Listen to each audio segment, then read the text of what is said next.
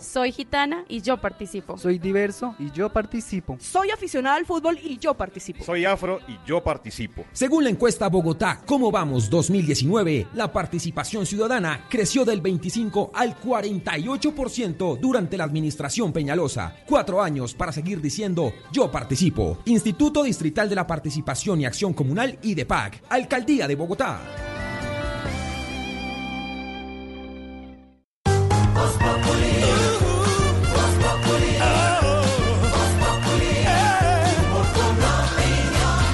Este 31 de diciembre no se puede perder el especial de Voz Populi en vivo y en directo. Sí, señores, los acompañamos para despedir el 2019 y darle la bienvenida al 2020. Por supuesto, todo el equipo de Voz Populi. ¿Qué quiere, señor? Hilberto, Hilberto, venga, venga. ¿Qué pasó, Tarcillo? ¿Me va a dar el premio por fin?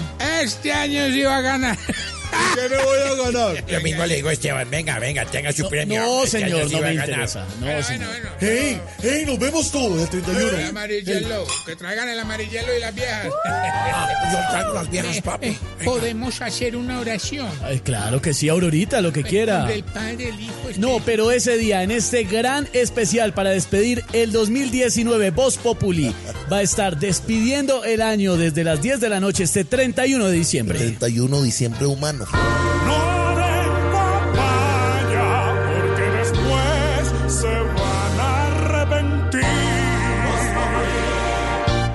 Soy ciclista y yo participo. Soy gitana y yo participo. Soy diverso y yo participo. Soy aficionada al fútbol y yo participo. Soy afro y yo participo. Según la encuesta Bogotá, ¿Cómo vamos 2019? La participación ciudadana creció del 25 al 48% durante la administración Peñalosa. Cuatro años para seguir diciendo yo participo. Instituto Distrital de la Participación y Acción Comunal y de PAC. Alcaldía de Bogotá. Nos une la misma pasión, la alegría y la emoción.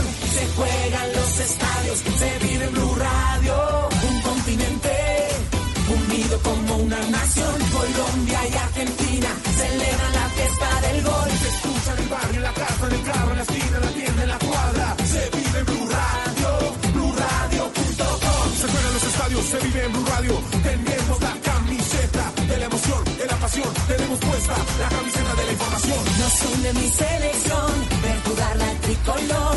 Arriba las manos, porque el fútbol ya arrancó. Ya llegó la Copa América 2020. Colombia quiere ser campeón. Ya llegó la Copa América 2020.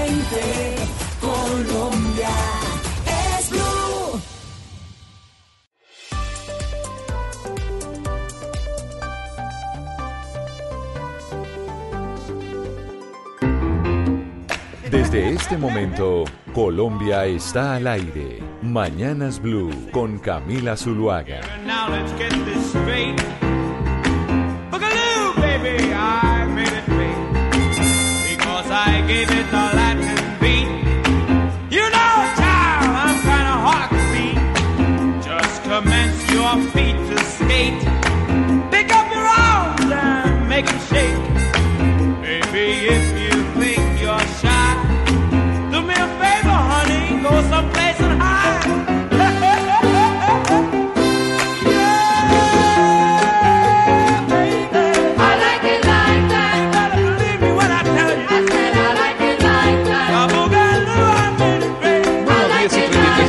33 minutos desde la mañana, así iniciamos un nuevo capítulo de Colombia hasta el aire, hasta la una de la tarde, seguimos en Mañanas Blue. ¿Cómo me le va, doctor Pombo? ¿Qué tal el fin de semana? Bueno, con las felices Pascuas de por medio, quiero decirle que tuve un muy buen fin de semana y desde el 24 vengo como abriendo regalitos de Navidad. Entonces, pues Pero esta, cuando- esta semana siempre es contenta, ¿o no? Pero cuando usted habla de un buen fin de semana, se refiere a que terminó un libro, vio una película, no hizo absolutamente nada, descansó, trabajó mucho. O todas juntas, mejor dicho, me levanto un poquito más tarde de lo normal, yo me levanto 5 y cuarto, me levanto ahora a las 7, 7 y pico, voy, hago deporte, eh, empiezo y termino algunos libros y además me terminé de ver, por ejemplo, eh, una película, dos películas interesantes que a usted le gustan. Los, usted nos recomendó la, las- la vida de los dos papas, ¿cómo se llama? Los dos papas, de Two Popes. Los dos papas. Sí, y eh, una que es muy interesante que se llama Fractura en Netflix. Entonces me gustó. Fractura es muy buena, a mí me encantó. Sí, Una película de suspenso para que las personas eh, interesadas la puedan ver. Eh, no voy a dar spoilers, pero busquen la fractura. Ahora, doctor Pombo, yo le tengo que pedir, obviamente, la opinión de, de una persona como usted, que tiene su pensamiento, su corriente ideológica y política. ¿Usted cree que la película de los dos papas refleja, sin duda alguna, el lado izquierdoso de la iglesia? ¿O sobresalta ese lado izquierdoso que pueda tener Francisco frente a la posición de Benedicto? Eh, hombre, eh, la, iglesia tiene, a ver, eh, decía Juan 23 que la iglesia es experta en humanidades y, yo creo que tiene un pensamiento muy ecuménico, es decir, universal. Y por lo mismo, encausillarla con un pensamiento político exclusivo, como por ejemplo el conservatismo, incluso la democracia cristiana, me parecería muy simplista. Eh, yo creo que la iglesia, en ese sentido, podría albergar eh, de todos de todos los pensamientos, salvo los comunistas y socialistas en tanto que ellos son ateos y salvo un eh, liberalismo extremo muy anárquico en tanto que no ven en la trascendencia del espíritu una realidad axiológica de vida, es decir, no entienden que eso es así y la Iglesia Católica sin trascendencia, es decir, sin vida después de la vida y sin una vida, digamos, a la cual se llega después de haber eh, seguido los preceptos católicos en esta vida terrenal, pues es, es incomprensible. De tal manera que yo creo que es bastante eh, cacho, atrapalo todo, o sea, la Iglesia Católica lo puede atrapar todo en materia de ideas políticas y eh, pues eh, esta película de los dos papas particularmente lo que representa Bergoglio, pues sí, pues sin duda es una parte socialdemócrata o demócrata cristiana, como ellos la suelen definir. Hay una frase que me llama la atención, ¿no? Que hace el Papa Francisco, ¿no? Los bancos destruyeron a mi país. Eh, y lo, la, la crítica que se ha generado, más allá de que la película es maravillosa, porque cinematográficamente es maravillosa, es que eso, es el, resal- eh, el resaltar de Francisco como el salvador de la iglesia. O sea, San Francisco fue el que salvó a la iglesia. o Usted que es Benedicto, cristiano, o Benedicto Oiga. que fue el que puso a Francisco y visualizó lo que se venía eh, en los tiempos modernos. Y acuérdese una cosa que siempre se le ha acreditado a Benedicto XVI, y es la limpieza al interior de las instituciones pero de la ¿sabe Iglesia, cosa? especialmente el Banco del Vaticano. ¿Sabe una cosa, eh, Gonzalo y doctor Pombo, con respecto a este tema de la película? eh, yo no la he visto, pero he leído muchos comentarios. Y uno de lo que más se reitera en, en- en la- en lo que tiene que ver con la película, con su contenido, es que es muy pro Francisco, muy pro Pacho, el Papa, el Papa Francisco. Eh, y le carga mucho la mano a- al Papa Ratzinger, eh, por una parte. Y por otra parte, lo que decía Gonzalo, recuerde usted, Gonzalo, que la relación del Papa Francisco con Macri, que el, el expresidente de, de Argentina, no fue buena. Es decir, él fue muy crítico con Macri, inclusive hay unas fotos en las que se ve al lado de Macri y se le ve el rostro adusto, se le ve como disgustado.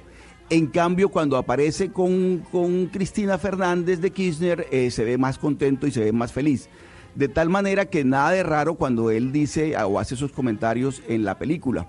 Yo sí creo que eh, en estos casos, eh, digamos, la religión y la política, como siempre ocurre y como siempre ha ocurrido en la vida, van muy ligadas, van muy de la mano. No se puede hablar de- del tema religioso y en este caso de los papas sin tener presente el tema político. Y la política también, por supuesto, tiene una connotación ahí fuerte, un componente religioso muy fuerte que seguramente en esta película, que la veré, la veré antes de que termine el año, eh, me parece que debe estar muy presente. Ahora, hay que decir, doctor Pomo, ya para cerrar el tema, que Anthony Hopkins se, puede llevar el galador- galardón a mejor actor de reparto y la actuación de Jonathan, de Jonathan Price en este caso como Francisco son maravillosas. o sea, Excelentes. dignas actuaciones de, de- de una película que, repito, cinematográficamente hablando es fantástica. No, e históricamente hablando también. Yo sí, creo que claro, tiene un componente histórico importante y grandes aspectos, pues yo no sé si de los diálogos que deben ser muy confidenciales, pero muy fidedignos con lo que en efecto sucedió recientemente en la historia de la Iglesia Católica. Yo le voy a hacer una pregunta a Oscar Montes, ya que lo escucho, eh, y es la siguiente. Eh, ya sabemos que no ha visto el Papa, seguramente tampoco ha visto Irishman, pero esto es una pregunta de cultura general. ¿Usted le dice Holanda o le dice Países Bajos? Yo soy preferiblemente de los que llaman, a- habla de Países Bajos. Países Bajos. Doctor Pombo, ¿usted Holanda o Países Bajos? Holanda toda la vida. Toda la vida. Señor, va a tener que dejar de decir Holanda a partir del año que viene. ¿Y Se lo digo una vez. ¿Por qué? Porque entra en vigencia una ley en donde Países Bajos será Países Bajos. Hay que recordar que Holanda es una región de este país que se llama Países Bajos. Entonces, ¿qué ha hecho el gobierno holandés? Tomando en cuenta que podemos decirlo hasta el año que viene, o sea, dentro de dos días, ha dicho que ellos quieren vender todo lo que es Países Bajos, más allá de una región, y además que quieren cambiarle la connotación liberal ligada a la prostitución, a las drogas, a su país, a Holanda. Por ende, a partir del año que viene, ya el tema turístico, el tema deportivo y todos los temas ah, correspondientes a este país que colinda con Bélgica se llamará Países Bajos. Tiene que dejar de decir Holanda. ¿O yo, doctor Pombo? No Ah, se puede decir más Holanda. Pero eso incluso va a verse reflejado en el nombre, en la constitución política de Holanda, es decir, en lo que le da eh, lugar y origen al país. O sea, ¿van a cambiar Es el nombre del país a través de la constitución? es que el país se llama Países Bajos, no se llama Holanda. Ah, ok. Aparte, El nombre desde es hace Países 20 Bajos. años, Ah, ok. exactamente, desde hace 20 años el sector turístico, deportivo, empezó a llamar a este país o a esta nación como Holanda. Básicamente, ¿qué ha hecho? En este caso el gobierno ha dicho, bueno, ya basta de que le llamemos Holanda, que simplemente es una región de, de- del país, y ahora se va a llamar Países Bajos. Ahora, Ah, el turismo se va a vender como Países Oiga, Bajos, el eh. deporte como Países Bajos. Go- Gonzalo, pero sabe una cosa, esas decisiones tienen un costo económico fuerte, ¿sabe? A Bogotá en un momento se le cambió el nombre, se le puso Fe. Santa Fe de Sí. Bogotá y hubo que cambiar toda la papelería, exactamente todo, todo hubo que cambiarlo porque ya la ciudad no se llamaba Bogotá, sino Santa Fe de Bogotá. A mí particularmente me gusta mucho el nombre.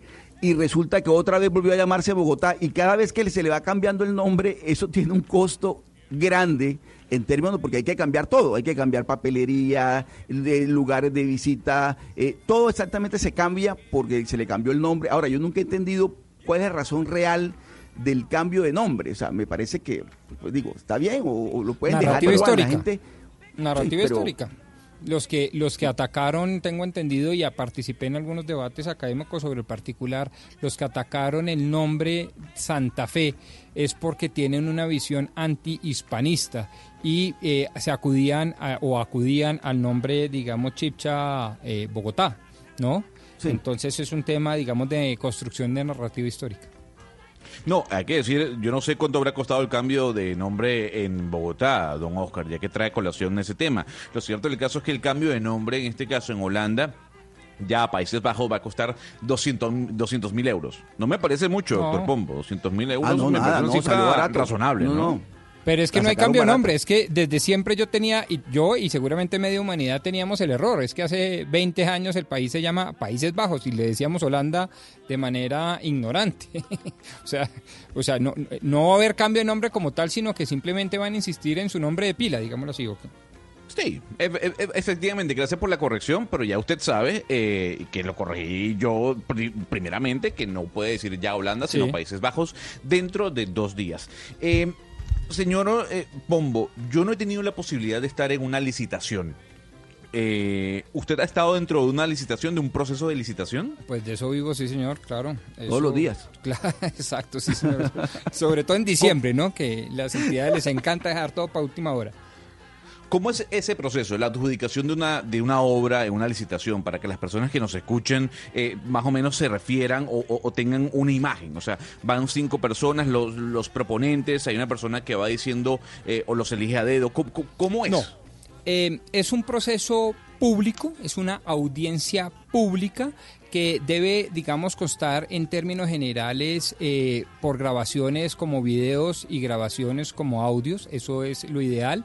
Deberían participar no solo miembros de la comunidad, sino además eh, representantes de la comunidad como veedores ciudadanos, por ejemplo, y eh, todo esto se da para garantizar un principio que es fundamental en el Estatuto de Contratación Pública, que es el principio de transparencia, reflejado también con la publicidad de las decisiones. Y es en esa audiencia donde se decide, una vez oída a las partes fundamentalmente, eh, quién debe ser el adjudicatario. Y eso se da a través de un acto administrativo, es decir, de una decisión de la entidad contratante que dice, bueno, para este contrato, dígase usted, de obra pública, el adjudicatario es Gonzalo Lázari, porque uno es el más idóneo, pero sobre todo porque presentó la oferta más favorable a los intereses de la entidad.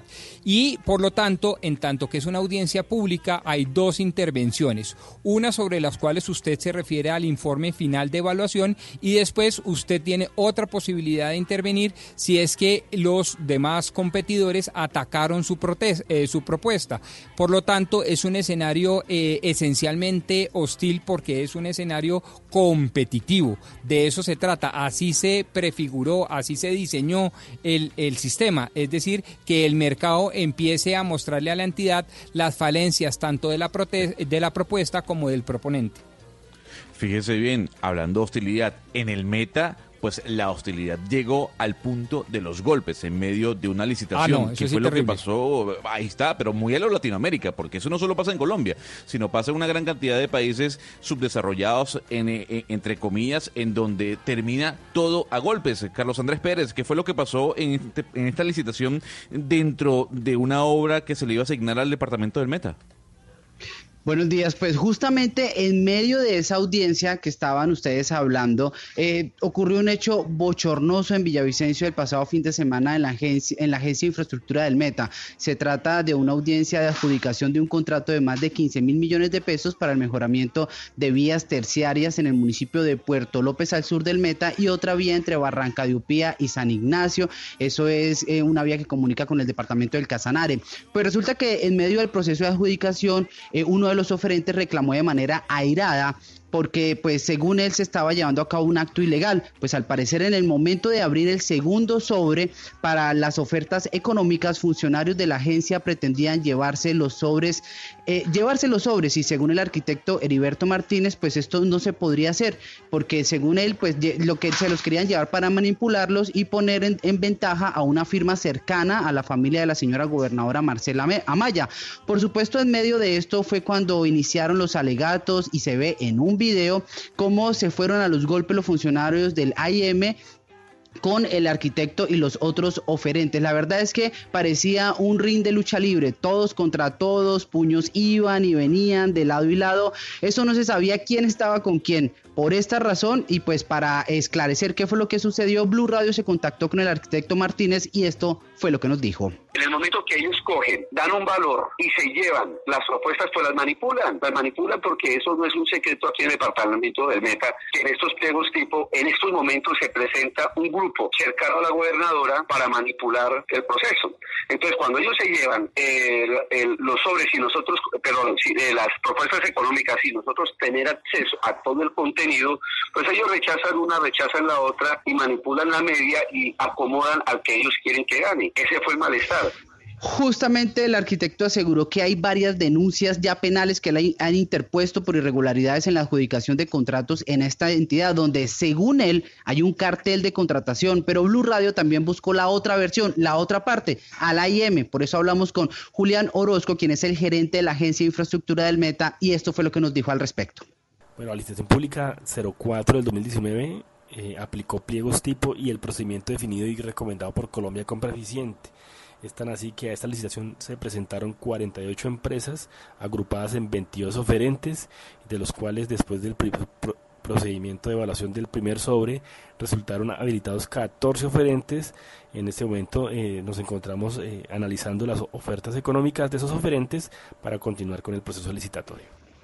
Esta es la razón por la que, según el señor Orozco, gerente del AIM, todo se lleva a cabo en completa normalidad y además aseguró a Blue Radio que están dispuestos y abiertos a todas las autoridades para que entren e investiguen todo lo que tengan que hacer. Lo cierto es que esto fue un hecho espantoso, nunca antes visto en el departamento y hoy sigue el proceso. La audiencia estaba programada a las 8 de la mañana y se cree que sobre las 5 de la tarde ya se haya adjudicado este contrato por cerca de 15 mil millones de pesos que recuerden será para mejorar vías terciarias del departamento del Meta.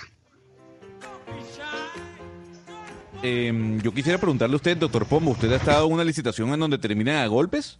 ¿Los licitantes, en este caso, proponentes? Eh, no, gracias a Dios no, pero sí me ha tocado un par en donde han hecho uso de la fuerza pública, de la policía y han sacado abogados inescrupulosos y indecentes que no respetan el orden del día y no respetan, pues por supuesto, la autoridad que representan los servidores públicos. Pero mire, doctor Pombo, usted que es el experto eh, en la mesa de este tema de, de contratación y demás, y de adjudicaciones de licitaciones y demás, eh, usted hablaba del principio de la transparencia que me parece fundamental, por supuesto. Sí.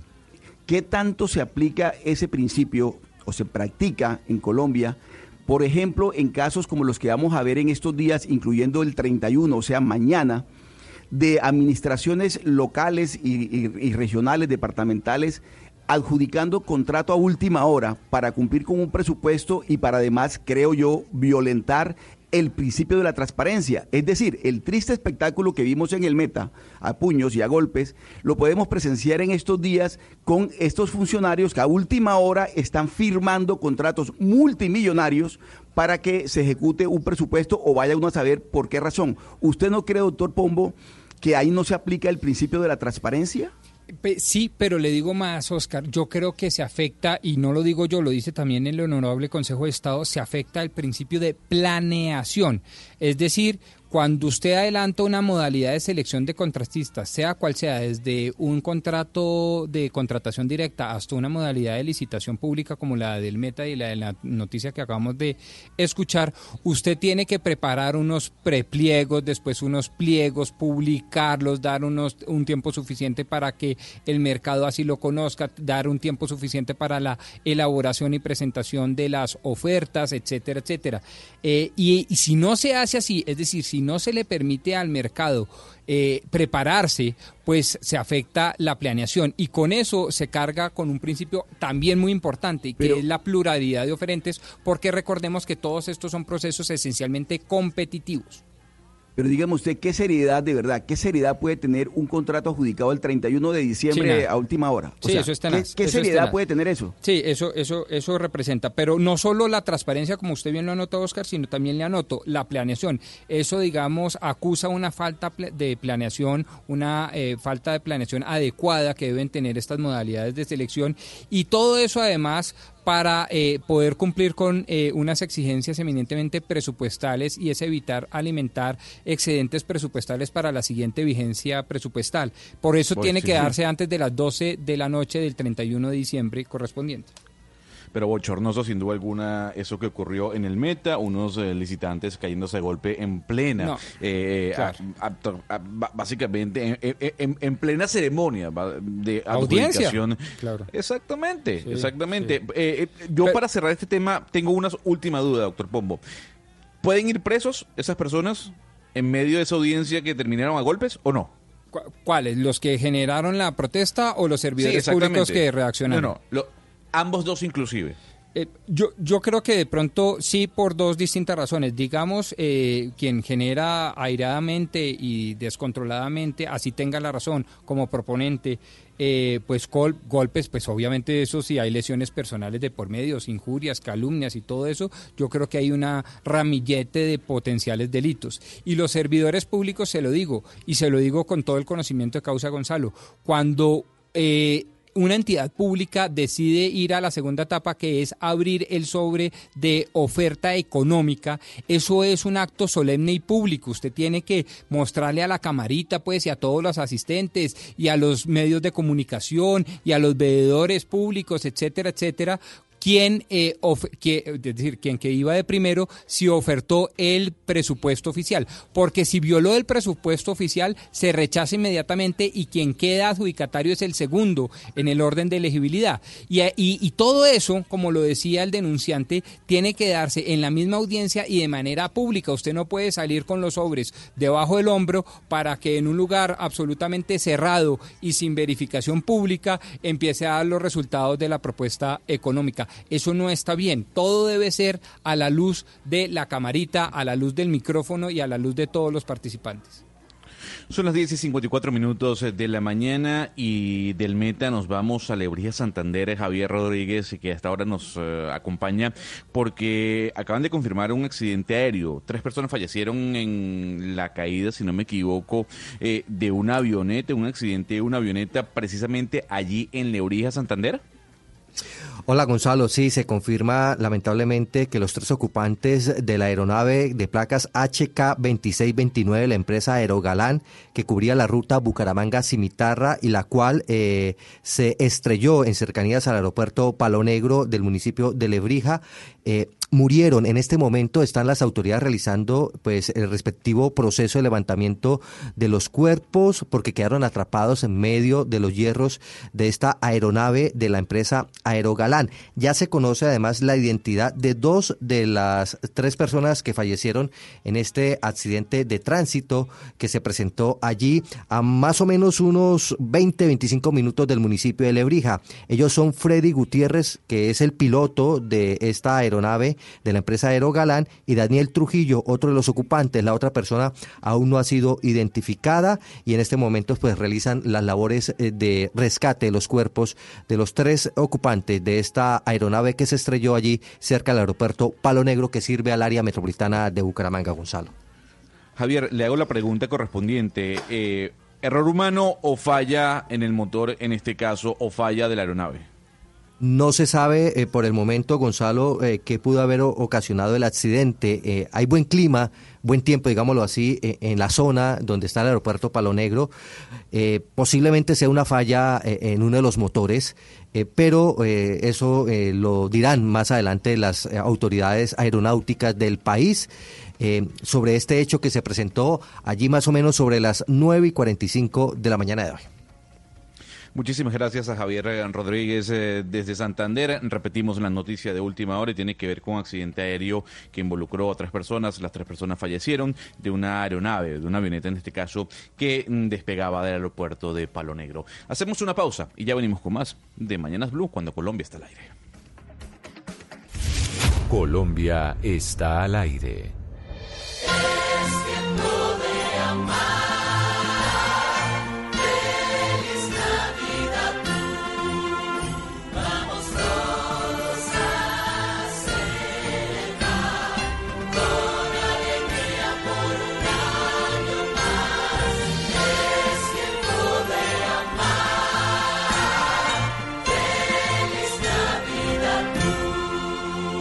Blue Radio, la nueva alternativa. De la interpretación de los hechos en diferentes tonos. Mañanas Blue. Mañanas Blue. Colombia está al aire.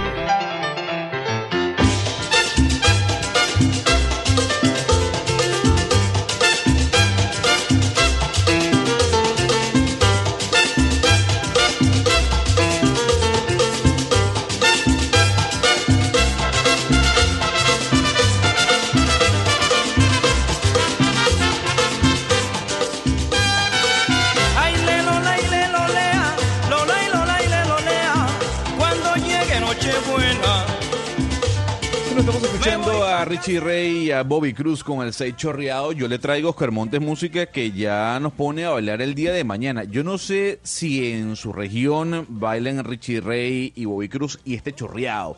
Eh, allá no se acostumbra a escuchar este tipo de música luego de las 12 campanadas. Mire, Gonzalo, acá en la región Caribe nosotros hemos bailado a este tipo de música desde que estábamos chiquitos. Eh, Bobby Cruz, Richie Ray, la Sonora Matancera. Eh, aquí, aquí hay mucho vallenato, es cierto, pero también el labillos, por ejemplo, la época de diciembre es muy tradicional escuchar labillos, los melódicos, la salsa de, de- de esta salsa que estamos escuchando. De tal manera que no, en Navidad escuchamos todo tipo de música, pero, pero esta música que usted está, que está poniendo ahora es una música muy de diciembre y muy apropiada para el día de hoy, ¿no? Lo que me gusta es que usted está, está dejando claro que la Navidad colombiana tiene sello venezolano, ¿no? Por los billos y los Eh, melódicos, ¿no?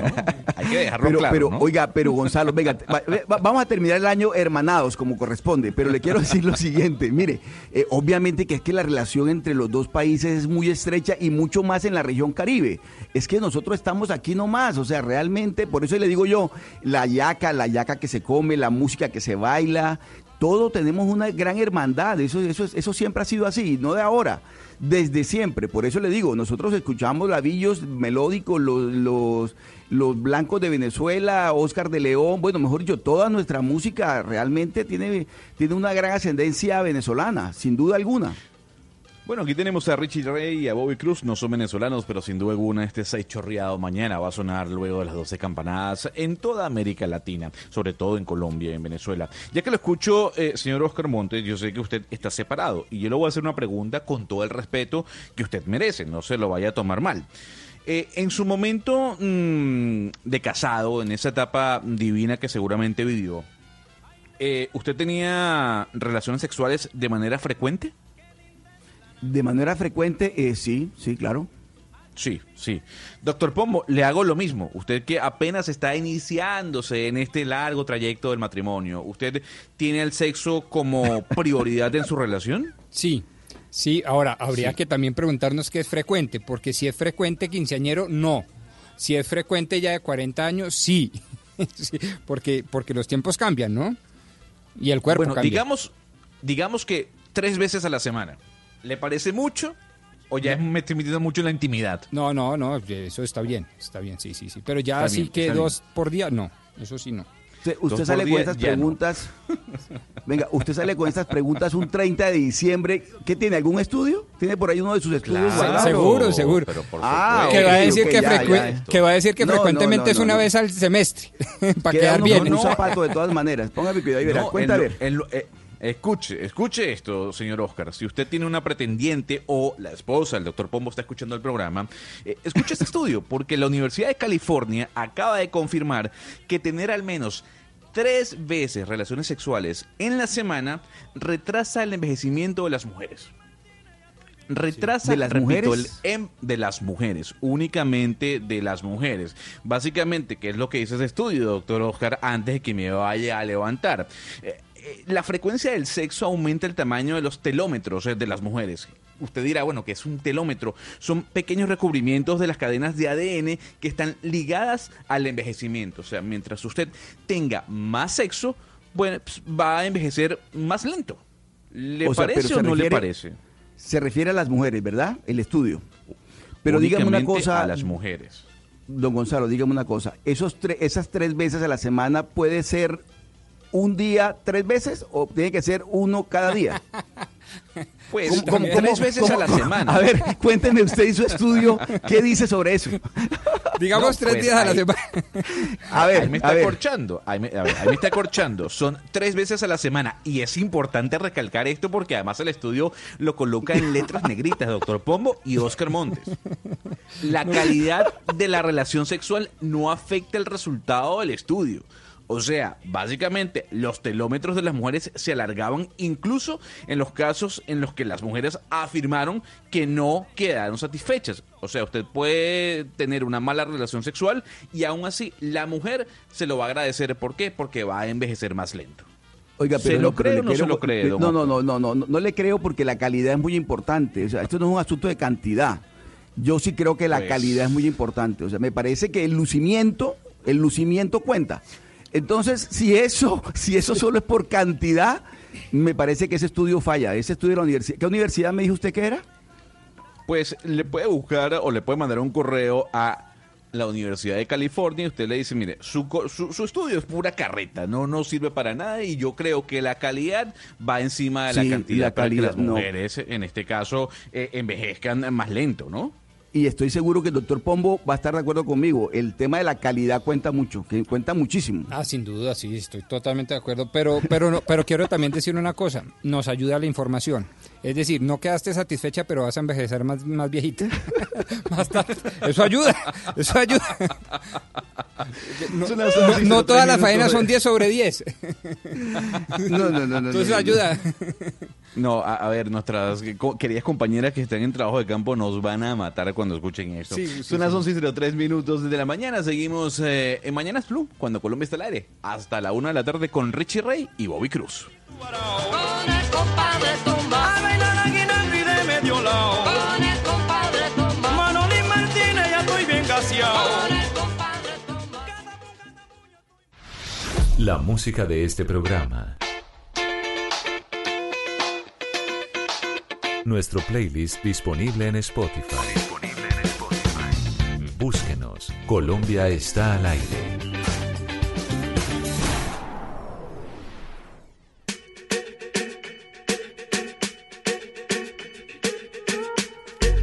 Party I don't wanna be at. And I don't ever wear a suit and tie. I wondering if I can sneak out the back. Nobody's even looking me in my eyes. When you take my hand, finish my drink, say, shall we dance? Hell yeah. Pues, eh, señor Oscar, eh, doctor Pombo, me retiro un poco de la música del 31, de las 12 campanadas previo y después, para traerle un resumen de lo que fue el año 2019 en cuanto a la música se refiere. Eh, el año 2019 fue un, un año, y hay que decirlo, y sigue siendo un año porque todavía no ha terminado, que estuvo marcado por dos sonidos, dos géneros, el urbano y el pop. Y es que desde enero hasta el día de hoy, bueno, hemos tenido diferentes sonidos como este, Doctor Pombo, que fue la primera canción del más reciente disco de Ed Sheeran. I Don't Care junto a Justin Bieber. Un disco además de Doctor Pombo, para que usted lo sepa y lo tenga en conocimiento dentro de su cultura general, eh, será el último del inglés por un momento, porque Sheeran ha dicho, me voy de los escenarios para descansar y dedicarle tiempo a mi familia.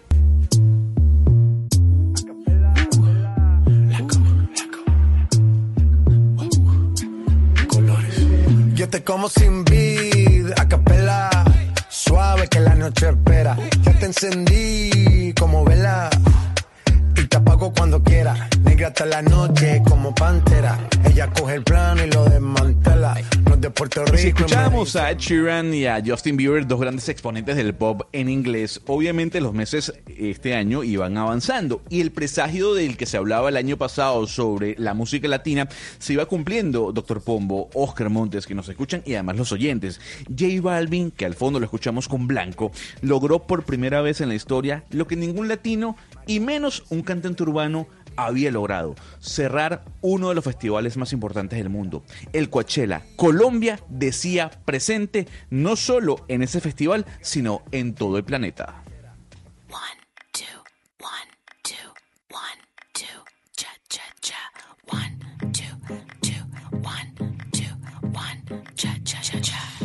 I took a pill and had a dream. Yo también. I went back to my 17th year. Allowed myself to be naive. Dime, To be someone I've never been. I took a sip and had a dream. Bueno, mm, los colombianos, sí, los colombianos, como acabo de decir, marcaron la tendencia en todo el mundo, no solo porque J Balvin cerró el Coachella, sino que también eh, Maluma logró algo inesperado y es aparecer en el álbum de Madonna. El nuevo disco de Madonna llamado Madame X marcó la tendencia este disco, este dueto, una canción además que fue estrenada a través de la plataforma eh, de iTunes o en este caso de Apple.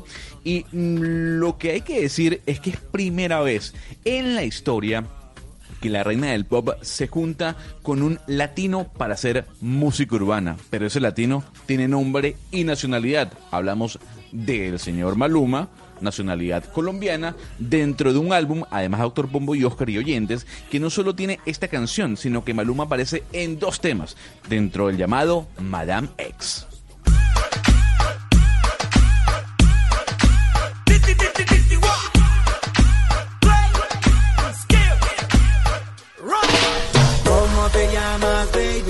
Que te vi supe que eras. Dile a tus amigas que andamos ready. Esto lo en el after party. ¿Cómo te llamas, baby? Desde que te vi supe que eras pa' mí. Dile a tus amigas que andamos. A ver, señor Pombo, usted es bostoniano, eso lo sabemos ya, pero esta canción la ha bailado, ¿no? Al menos en una boda. No, pero por supuesto, claro. Y, y mi señora lo baila muy bien, quiero decir. ¿Ah, sí? O- o ¿Y sea, cómo no lo me hace quedar mal a si se mí. puede saber? Ah, qué bien. O sea, es que usted se ve que es un tronco, ¿no? Completo. Eh, sí, pero un tronco decidido, mejor dicho. Sí, con método. Muy bien, muy bien. Señor Oscar Montes, ¿usted ha bailado con calma de Daddy Yankee, así sea en una boda, así sea en unos 15 años, o todavía no se ha tomado el atrevimiento? Eh, no me he tomado el atrevimiento y ya yo creo, mi apreciado Gonzalo, que no me voy a atrever. Yo creo que no. Yo creo que no nací para este, para este género musical. O sea, nunca veremos a Oscar Montes hasta abajo, en lo absoluto, ¿no? Eh, no, La verdad que no. Pierdan las esperanzas. Bueno, está bien, está bien. Lo, lamentable, lo lamentamos en este caso por las mujeres que seguramente tiene usted como fanáticas en Barranquilla. Pero lo cierto del caso es que esta canción, Doctor Pombo, Oscar y oyentes, eh, eh, fue la más importante en cuanto al, mm, al género urbano. Aquí tenemos a Daddy Yankee con Calma, una canción cuyo video tiene más de 1.700 millones de reproducciones y es el video de música latina más reproducido dentro de YouTube. Vamos a arrancarlo con altura. El demo lo canto con Honduras. Dicen una estrella, una figura. De Héctor aprendí la sabrosura. Nunca he visto una joya tan pura. Esto es pa' que quede lo que yo hago dura. Con altura. Demasiadas noches de travesura. Con altura. Vivo rápido y no tengo cura. Con altura. Y de joven para la sepultura. Con altura. Doctor Pombo, le queda claro que el año 2019 es el reggaetón, ¿no? La música urbana, ¿no? ¿Le ha quedado claro o, o no? Sí, y creo que pues ese es el debate, ¿no? Si, si llegó para quedarse, yo esperaría que no, pero, pero como que sí. O sea, bueno, todo el mundo le está rezando, o por lo menos quienes no somos fanáticos de este género, a que esto pase, ¿no? O sea, una simple moda que dure al menos este año y el año que viene y ya. O sea, Oiga, pero otro género musical. usted que es el que sabe de la música, dígame si esto que voy a decir no fue lo que en efecto ocurrió con el reggaetón. Cuando se metió eh, eh, el tema, pues hay más allá del debate si se queda o no se queda y todo cómo se baila y no, pues todo el mundo decía, no, es una música para bailar. Pero ahora resulta que se eh, escucha mucho o no. O sea, mi señora la pone en el radio de- del carro todo el tiempo. Y yo siempre le digo, oiga, pero no que es que supuestamente era solo para bailar. No, no, no, no, ahora también es para escuchar. Y mejor dicho, nos descuidamos y también va a ser una música para trabajar, para operar, para todo. Seguramente habrán doctores que hacen alguna cirugía escuchando Claro, música por, urbana. por eso Hay- le hay- digo, claro. Sí, claro. Hay que recordar, eh, doctor Pombo, que el, que el reggaetón ya ha mutado. O sea, el reggaetón ya pasa a ser un subgénero dentro de la música urbana. Que usted dice, bueno, ¿qué es la música urbana? Bueno, puede ser la unión del reggaetón con el pop, del trap con el merengue. Uno no sabe qué es música urbana, pero dentro de ese género ya como se le llama ahora, el reggaetón es una es un submovimiento que inició hace muchos años en Panamá y luego se expandió por toda América Latina. Pero aquí tenemos nuevamente a J Balvin, en este caso acompañando a Rosalía, que Rosalía hay que decir, doctor Pombo y oyentes, eh, es la referencia musical en cuanto a féminas eh, iberoamericanas mm, del año. Ganó cuatro premios Grammy y aquí está, con altura, la canción más importante de este 2019 para esa española junto a J Balvin.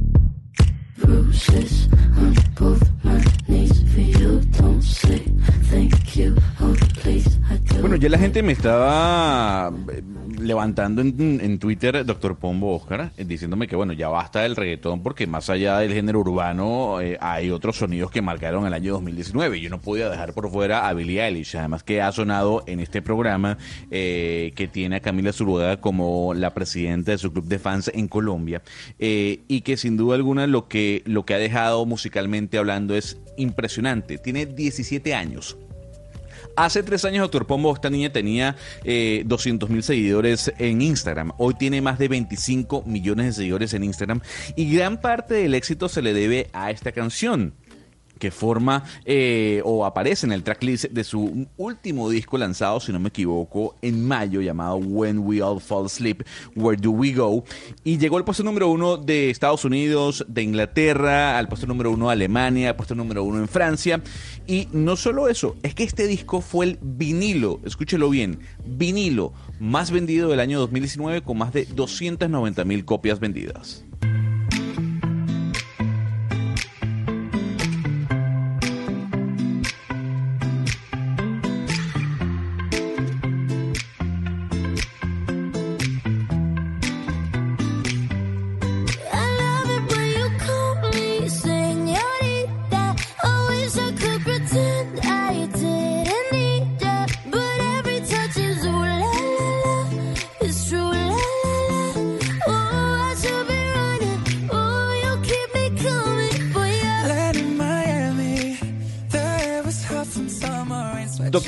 Oscar Montes, ¿usted sabe quién es Shawn Mendes? Eh, no. No, no. No, no sé. Doctor Oscar Montes, segunda pregunta. De las siete canciones que le he colocado, ¿cuántas conocía? De las siete que ha colocado, ¿cuántas conocía? Mm, quizás la primera, de pronto, pero de resto no. La primera. No puede ser. ¿Usted qué escucha en su casa, Oscar Montes? Solo para Yo saber. escucho- eh, no, no, pero venga, no, no, pero es que le, es que le quiero contar, además creo que ya lo he dicho, yo me quedé, yo me quedé intencionalmente, totalmente convencido de que la música que me gusta a mí, que es la música vallenata, por ejemplo, solo la escucho en el carro, por ejemplo, y en mi apartamento, clásicos de la música vallenata.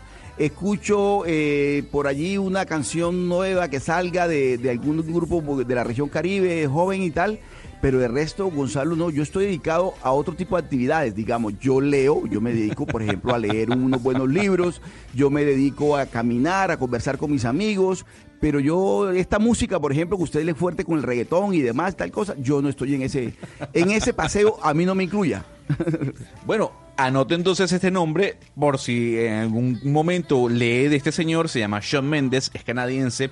Esta canción, su video tiene más de 1097 millones de reproducciones en YouTube.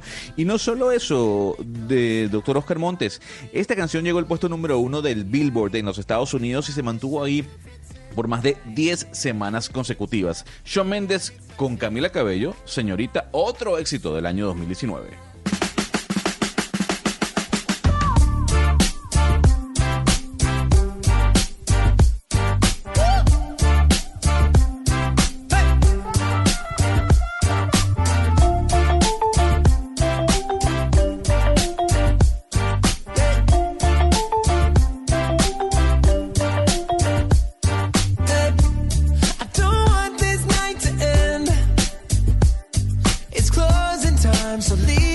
Pombo, ¿le suenan los Jonas Brothers? ¿O usted también su ignorancia musical en cuanto al tema anglosajón es como la de Oscar Montes? Bueno, no, espero que no tanta, pero sí, sí, sigue por esa línea, por ese.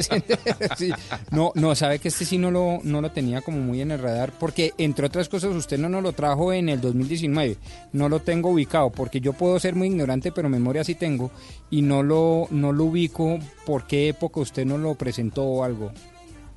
Hace un par de meses eh, le traje esta canción llamada Only Human. Jonas Brothers, Doctor Pombo, para que usted se entere, y el señor Oscar Montes también, es una agrupación de tres hermanos, eh, los hermanos Jonas, que fueron muy populares hace cuestión de unos 10 u 11 años.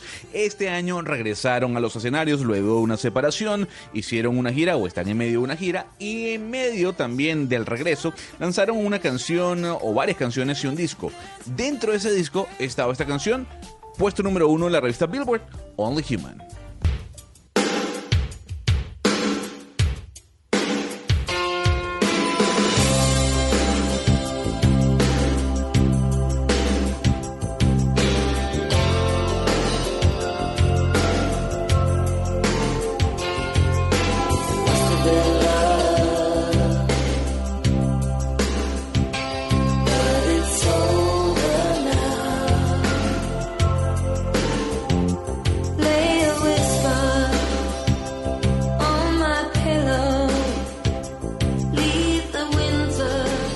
Más allá de lo que hemos escuchado, doctor Pombo, Oscar y oyentes, eh, el 2019 también estuvo marcado porque mm, algunos eh, referentes de la música se nos fueron.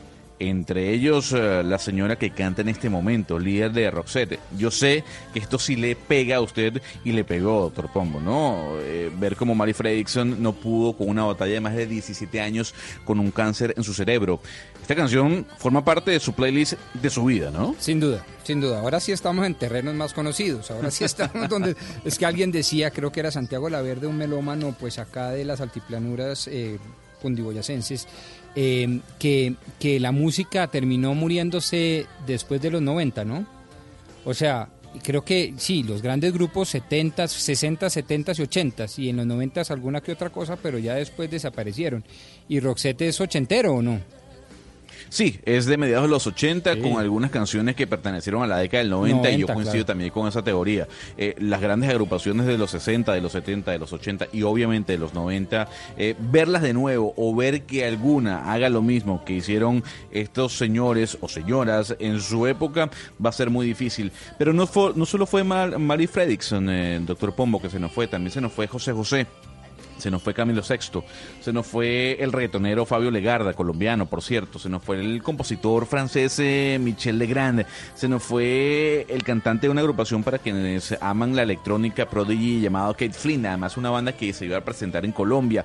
En fin, eh, mm, fue un año de altibajos eh, y el último fallecimiento que pegó, que golpeó a la música, fue este, el de Mary Fredrickson. Un 2019, Doctor Pombo, repito, marcado por el pop, por, el, em, por la música urbana, pero el año que viene tendremos nuevo disco de Beyoncé, Tendremos nuevo disco de J Balvin, tendremos nuevo disco de Bruno Mars y anote esto porque Sony ya le ha metido la ficha. El regreso del Walkman. ¿Usted tiene cassette en su casa? No, ya no, pero sí tuve, por supuesto, muchos. ¿Cassette estamos hablando? o sea, el, el- el Oh. Sí, que se cassette, retrocedía ahí con sí. el verón mirado, lápiz. el lápiz. Sí, sí, sí, tuve muchos. Bueno, búsquelos o váyase o, o vaya preguntando dónde los dejó. Y Oscar Montes, usted que vive en el antaño, que vive en los, en los viejos años, busque sus cassettes, porque Sony ha dicho que el año que viene será el regreso del cassette y del Walkman. ¿Usted ha escuchado cassette o tiene algunos cassettes guardados, don- Oscar Montes? Yo, vea, le cuento, yo soy de la época del vinilo, soy de la época del cassette y por supuesto que tengo muchos cassettes guardados. Entonces me parece muy bueno que ahora vuelva y se ponga de moda otra vez el cassette. Qué bueno. Bueno, anótelo. 2020, año del Walkman, y esto fue un pequeño resumen. No, pero espere, Oyentes, enséñeme una cosa. Espere, espere, espere un momentico. Señora, señora, ¿cómo Eh, no? el- porque yo entiendo que el vinilo eh, no solo tiene una cultura estética y urbana súper chévere y qué tal, sino que además eh, la reproducción en la calidad musical es muy alta. Efectivamente, ahí vamos bien. Ahí- con eso vamos muy bien.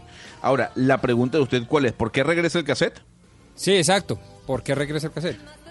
Lo que ha dicho Sony eh, es que la era vintage ha vuelto y se está viviendo con pleno auge eh, en, este, en estos años. Eh, si uno se da cuenta, el último disco o el, el- último video de, Ma- de Maluma, en este caso, arranca con una chica escuchando un Walkman. Eh, lo que dice Sony, lo que dicen los grandes productores, en este caso de artefactos ligados a la música vintage, es que la gente quiere mm, regresar a lo antiguo. Tener el sentido de pertenencia, porque al final, Doctor Pombo, usted puede tener Spotify y yo puedo tener Spotify, pero esa música está en la nube, esa música no es de usted, esa música está en la nube. El hecho de que uno pueda tener su cassette, su vinilo o su CD le da la posibilidad de que de decir que esa música es de uno. Y lo que quieren repito desde estas compañías sobre todo en Japón es que esto regrese y que la gente vuelva a tener ese sentido de pertenencia de nostalgia por la música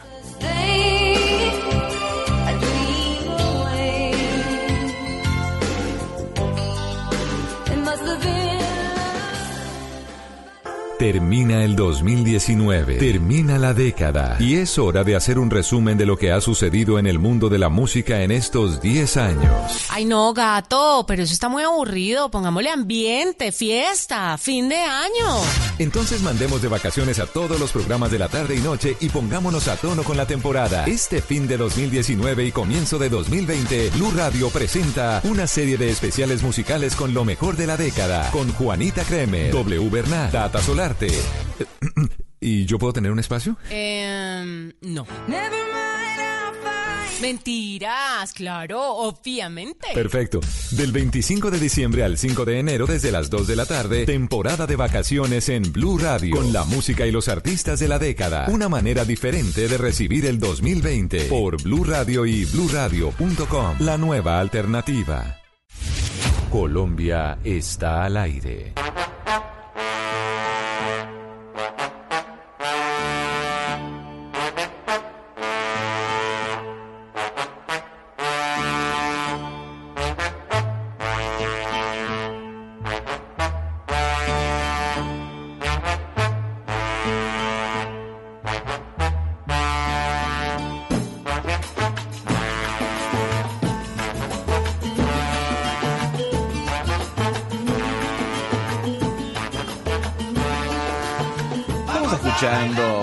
Colón con Héctor Lavoe, perteneciente a su disco El Asalto Navideño. Aquí está La Murga, La Murga de Panamá. Y nos vamos a ir para España, para España porque vamos a hablar con la Fundación del Español Urgente y con el coordinador general de esta fundación, Javier eh, Lascurarín Sánchez, para saber un poco mm, cuáles fueron los términos más utilizados de mayor relevancia eh, durante este año 2019. Seguramente muchos ligados al tema tecnológico, a las innovaciones, a las redes sociales. Señor Sánchez, gracias por acompañarnos a esta hora en Blue Radio. Hola, muy buenos días. Señor Sánchez, obviamente eh, cuando estamos finalizando cada año sabemos de listas, eh, de los más escuchados, eh, de los más populares. Ahora, en cuanto al vocablo se refiere, a la terminología, ¿cuáles fueron esos, esas palabras, esos vocablos seleccionados por ustedes más relevantes del año 2019? Bueno, nosotros lo que hacemos no, no es tanto seleccionar los, eh, las voces o las palabras que más se han utilizado, no necesariamente son las que más se han utilizado, pero como seguramente sabéis, nosotros trabajamos cada día con el lenguaje en la actualidad, tratando de, de dar consejos sobre el buen uso del, del- lenguaje del español en los medios de comunicación. Y cuando llegan estas fechas, nos gusta repasar un poco lo que hemos hecho y elegir, en principio, 12 palabras, 12 candidatas a palabra del año, eh, que tengan un cierto interés lingüístico y también un cierto interés informativo, por ellas mismas o por lo que representan. ¿no? Este año hemos elegido 12 candidatas, voy a intentar rememorarlas todas de memoria, que son desglobalización, neonegacionismo, eh, tenemos exhumación, dana, huachicolero, em, cubit, influente, seriéfilo, emoji, super desempate y creo que me estoy dejando alguna, electromovilidad también. creo que están las ¿Qué- 12, qué de- pero no, no estoy del todo Sí. seguro. No, eh, me llama mucho la atención tres palabras y yo quiero saber eh, qué significan. Eh, aquí tenemos un abogado eh, que básicamente todos los días nos explica un poco la terminología de algunas corrientes políticas, pero yo jamás había escuchado neonegacionismo. ¿Usted había escuchado eso, doctor Pombo? No, para ser franco, no. Don Javier, ¿qué significa neonegacionismo? Neonegacionismo estamos empezando a, a- a escucharla y a verla en algunos medios de comunicación, eh, al menos en España por ahora. Em, el, el negacionismo sí que es una, una corriente conocida y se, aplica, se aplicaba inicialmente sobre todo a aquellos que negaban el holocausto Claro. judío, Sí. eh, que negaban que no había existido. Ese término luego se fue aplicando a quienes niegan otras realidades generalmente aceptadas. Por ejemplo, hay quien niega el cambio climático o quien niega que exista la violencia contra las mujeres y esto también se le llama negacionismo.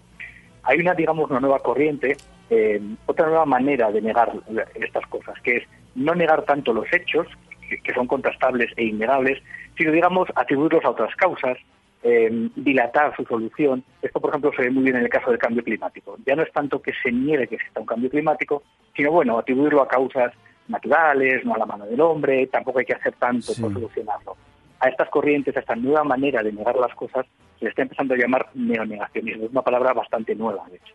Pero, do- don Javier, mire, eh, me llama la atención una, dos palabras realmente. Una eh, y, es la que albañila, albañila. eh, ¿Por qué? Porque uno acostumbra básicamente a que el, el artículo condiciona, es decir, el, o la, la alba- el albañil o la albañila, la albañila es correcto, y lo otro, huachicolero, la palabra huachicolero. Esas dos palabras, porque hoy nos habla un poquito de ellas. Sí, mira, en el caso de, albañila eh, está ahí esa palabra eh, en realidad un poco para representar esta cuestión de la feminización de los cargos y profesiones, que es una cuestión que nos parece que tiene mucho interés desde el punto de vista lingüístico y también social. En la mayor parte de los diccionarios, albañil aparece como lo que una palabra común en cuanto al género, como muy bien decías. El albañil, la albañil. El género se marca eh, con el artículo, no, cambiando la terminación de la palabra. Pero eso es una fase normalmente en la evolución de las palabras. Lo mismo ha sucedido con otras, como fiscal, en la que ya se acepta en el diccionario fiscala, o edil, edila, o concejal, concejala. Nosotros en el caso de albañila sacamos esta palabra para decir que aunque aún no esté recogida en los diccionarios, es un femenino que está bien formado, eh, que no va contra las normas del español y que no nos suena, no nos parece normal, simplemente porque no hay apenas mujeres que hagan este trabajo. Pero cuando las haya seguramente nos parecerá un femenino, un femenino normal. Es muy curioso, por ejemplo, que en el diccionario la palabra albañila sí aparece, pero para, de- para definir a, un- a una abeja. la abeja que hace una determinada tarea se le llama abeja albañila, lo cual quiere decir que morfológicamente es un femenino perfectamente formado. ¿no? Venga, y me preguntabas por... Sí. Huachicolero. Huachicolero es una palabra propia del español de México, eh, que conocimos en circunstancias bastante tristes. Quizá recordéis que a principios del año 2019 hubo muchos muertos, creo que decenas, casi un centenar de muertos en México, cuando un grupo de personas trataba de robar gasolina de un oleoducto. Esto es una práctica muy peligrosa que, que se hace, que es un problema en aquel país, porque la gente, digamos, eh, trata de, de hacer orificios en los oleoductos para robar la gasolina. A esta práctica allí se le llama huachicoleo y a quienes lo hacen los huachicoleros. Y nos parece una palabra in- interesante, muy sonora, que proviene del español de México, uno del país con más hispanohablantes del mundo. Bueno, por eso es una de nuestras candidatas. Don Javier, eh, pues yo, yo entiendo toda la evolución de muchas cosas, eh, o creo entenderlas, y sobre todo la del lenguaje, precisamente para incluir, eh, en este caso, por ejemplo, el discurso del género tan importante para las mujeres. Pero eh, desde el punto de vista eminentemente técnico y de la gramática, ¿cómo haría el estudiante, cómo haría el usuario del lenguaje para identificar entonces cuándo se debe usar, por ejemplo, edila, concejala, albañila o cantanta? Porque antes era a través del artículo, el cantante, la cantante, pero ahora yo debo decir la cantanta o el can... ¿Cómo, cómo es la cosa? En principio, en el caso, por ejemplo, de- del cantante, eh, ahí no, ha desdoblado y todo seguimos diciendo eh, la estudiante, eh, la cantante. En el caso de presidenta, por ejemplo, sí que ya está admitido pre- presidente, presidenta. Em, eh, esta- Pero, esta pero, perdóneme, lo interrumpo, pre- a- allá Sí. voy precisamente eh, con, con eso. Digamos, es simplemente por cuestión de, de tradición lingüística, es decir, en tanto que hay mucho uso, entonces ya puedo decir presidenta o albañila o edila con total propiedad, mientras que cantanta, pues todavía sí no lo puedo decir y mucho menos escribir. Claro, lo que sucede es que, eh, digamos que hay una diferencia entre, digamos, el sistema de la lengua y la norma. Eh, El sistema quiere decir, eh, lo que queremos decir es que eh, es posible que en español una palabra terminada en L desdoble, eh, añadiéndole una A para hacer un femenino. Sí, el sistema lo contempla. Que una palabra terminada en ente haga luego el femenino en enta, el sistema, digamos, lo contempla. Luego está, digamos, la norma. La norma entendida como aquello que es lo normal, lo habitual, lo que se suele hacer, ¿no? Y algunas palabras evolucionan en ese sentido hacia, hacia hacer una feminización plena y otras no. Eh, eh, por ejemplo, los terminados en ente, eh, yo sé que hay mucha polémica con lo de la presidenta, ¿no? Hay mucha gente que dice que no se debería decir la presidenta. Sin embargo, eh, a nadie le pareció nunca raro que se dijera la parturienta, ni la clienta, ni la asistenta. Eh, lo cual quiere decir que no son razones de fondo morfológicas, razones lingüísticas, las que nos hacen que nos extrañe más o menos un femenino, sino razones también sociales y de uso. Desde luego yo creo que la mejor guía es fiarse de, los, de lo que dicen los diccionarios, acudir al diccionario académico, que es el más completo, donde ya se va recogiendo a medida que el uso los asienta, los femeninos aceptados no. ¿no? Estamos conversando con Javier eh, Lascurain, él es eh, coordinador general de la Fundación o en la Fundación del Español Urgente. Don Javier, eh, hay algo que también me llama la atención dentro de estos términos que fueron escogidos como las palabras o los vocablos del año 2019 y tiene que ver con el superdesempate. Además, es una palabra compuesta. ¿Cuándo hay un superdesempate? Eh, esta es una palabra que nos llega del mundo del tenis. Este año se ha impuesto en algunos torneos eh, para evitar esos partidos largos en los que eh, había juego tras juego porque nunca se terminaba, nunca había la diferencia necesaria de, dos juegos eh, y se producían esos partidos de cuatro o cinco horas. En algunos torneos se introdujo en el set final eh, un, des, un, desempate específico que en inglés, eh, como casi todo, al principio se le empezó a llamar en inglés el super tie break. Nosotros lo que decimos es que en este caso, como en tantos otros, el español tiene perfecta capacidad para, para crear las palabras que necesitamos, que son más transparentes para los hablantes, y por qué no decir super desempate en lugar de decir super tiebreak en inglés. Sí, don Javier, eh, al final se va a saber cuál de estos 12 vocablos es el vocablo del año, digamos, va a haber alguna manera de seleccionarlo, va a haber una votación, ¿cómo se va a escoger o van a, simplemente a quedar esos 12 y que el público escoja o cómo, cómo se va a hacer eso? Eh, bueno, de hecho ya, ya hemos hecho la elección. Esta es una elección que, para bien o para mal, para acertar o para equivocarnos, hacemos en el seno de la propia fundación eh, en la que trabajamos fundamentalmente eh, periodistas y lingüistas. Y al final hemos hecho algo que no habíamos hecho en otras ocasiones. Y es que en lugar de elegir una palabra propiamente dicha, eh, hemos elegido, eh, digamos, un elemento de la comunicación. Y hemos pensado que ceder el lugar de nuestra palabra del año a los emoticonos y emojis, no tanto a la palabra en sí misma, que también tiene un cierto interés, es una palabra que viene del japonés, sino a, a- las propias figuras, a esos, a esos símbolos que están en nuestra comunicación diaria, que, conviven con el resto de los elementos de la lengua y que nos plantean reflexiones muy interesantes sobre cómo se mezclan los elementos visuales con el resto de los elementos de la comunicación. Ahora, don Javier, ¿el emoji en el año 2019 fue, eh, fue mucho más importante que el meme? En cuanto a, a- esa- a ese sentido de comunicación eh, entre una imagen y una palabra textual. Bueno, eh, sería discutible. A nosotros lo que nos interesa sobre todo de, de los emojis o emojis, que de las dos maneras entendemos que se puede decir, es, es eh, cómo interactúan con el resto de las palabras, cómo en determinados eh, contextos de comunicación los empleamos para sustituir palabras o para modificarlas, para añadirles matices de, de gesto y de intención, que de otra manera es difícil. Entonces, nos interesa especialmente. Desde luego, el meme también es un fenómeno muy, muy interesante, ¿no? Como son los GIFs, por ejemplo. Eh, y, todos ellos lo que dibujan, yo creo, es un escenario en el que la comunicación, eh, desde luego, nunca ha sido solo palabras, pero en esta comunicación de este momento de, nuestra, de nuestras vidas y del siglo XXI, cada vez más está compuesta por muchos elementos. ¿no? Eh, eso no quiere decir que vayamos a dejar de utilizar las palabras, eh, ojalá que no, ¿no? Pero desde luego que hay otros elementos que nos ayudan y que nos complementan, esto parece claro. Don Javier eh, Lascurain Sánchez, en este caso coordinador general en Fundación del Español Urgente, gracias por habernos atendido desde España a esta hora en Blue Radio. Muchas gracias, un saludo. Ya lo sabe, señor Oscar Montes, doctor Pombo, neonegacionismo, exhumación, dana, albañila, desglobalización, influente, emoji, huachicolero, electromovilidad, palabras importantes y términos y vocablos que se usaron mucho este año 2019. Gonzalo, pero sabe una cosa que a mí me aterra, de verdad, que de pronto la palabra que tanto nos gusta a nosotros, el uso de la palabra, puede desaparecer por cuenta de los emojis. Usted, usted hoy en día, en lugar de escribir estoy contento, estoy feliz, usted pone una carita feliz. Ya el, la simple el, el muñequito reemplaza las- la palabra. Y a mí me aterra que en un futuro, obviamente que ya yo no lo voy a ver, y creo que usted tampoco, termine desapareciendo la palabra porque todo va a ser figuritas. No. Pero entonces usted, a ver, un momento, doctor Pomo. Cuando yo No, hablo con yo. usted vía WhatsApp, eh, usted es, es una persona que se Eso está lleno con de- palabras. Sí, eh, a mí me gusta la palabra. dice- Sí, sí, sí, sí. No, pues. Me- a mí me fascina la palabra, la palabra, me encanta. A mí, la, la- no, de verdad, y, y- y digo yo, oiga, ¿será que en un futuro desaparece la palabra y nos quedamos llenos de figuritas, cara alegre, cara feliz, no sé qué, muñequitos y muñequitos y muñequitos? No, yo creo que son para escenarios distintos, Oscar. Pues digamos, eh, si vamos a hablar por WhatsApp, pues seguramente usamos los emoji.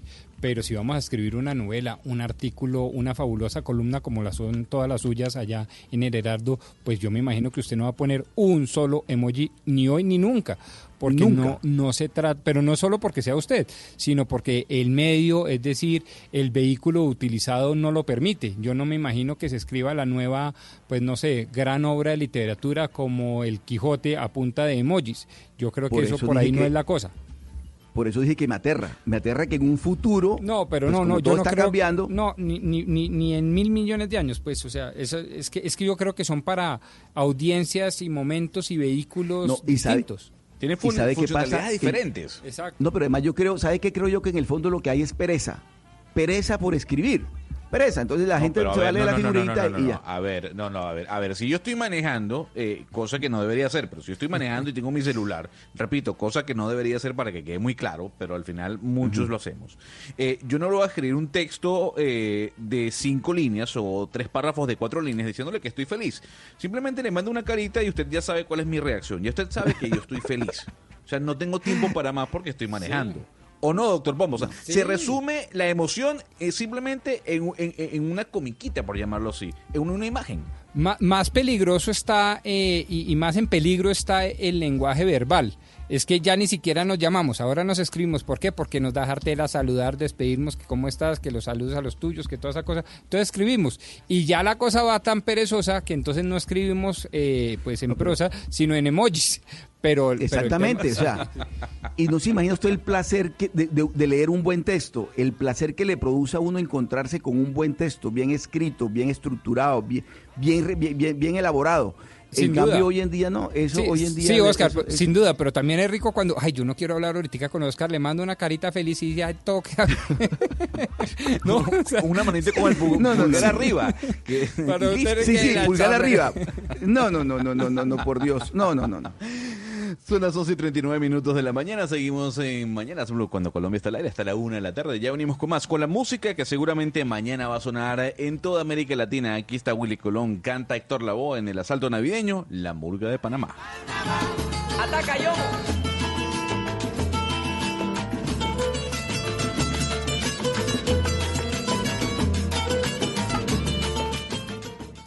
Nos une la misma pasión, la alegría y la emoción. Se juegan los estadios, se vive en Blue Radio. Un continente unido como una nación. Colombia y Argentina celebran la fiesta del gol. Se escucha en el barrio, en la casa, en el carro, en la esquina, en la tienda, en la cuadra. Se vive en Blue Radio, BlueRadio.com. Se juegan los estadios, se vive en Blue Radio.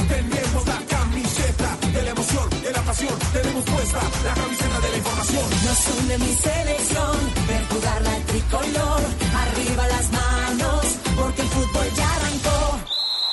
Ya llegó la Copa América 2020.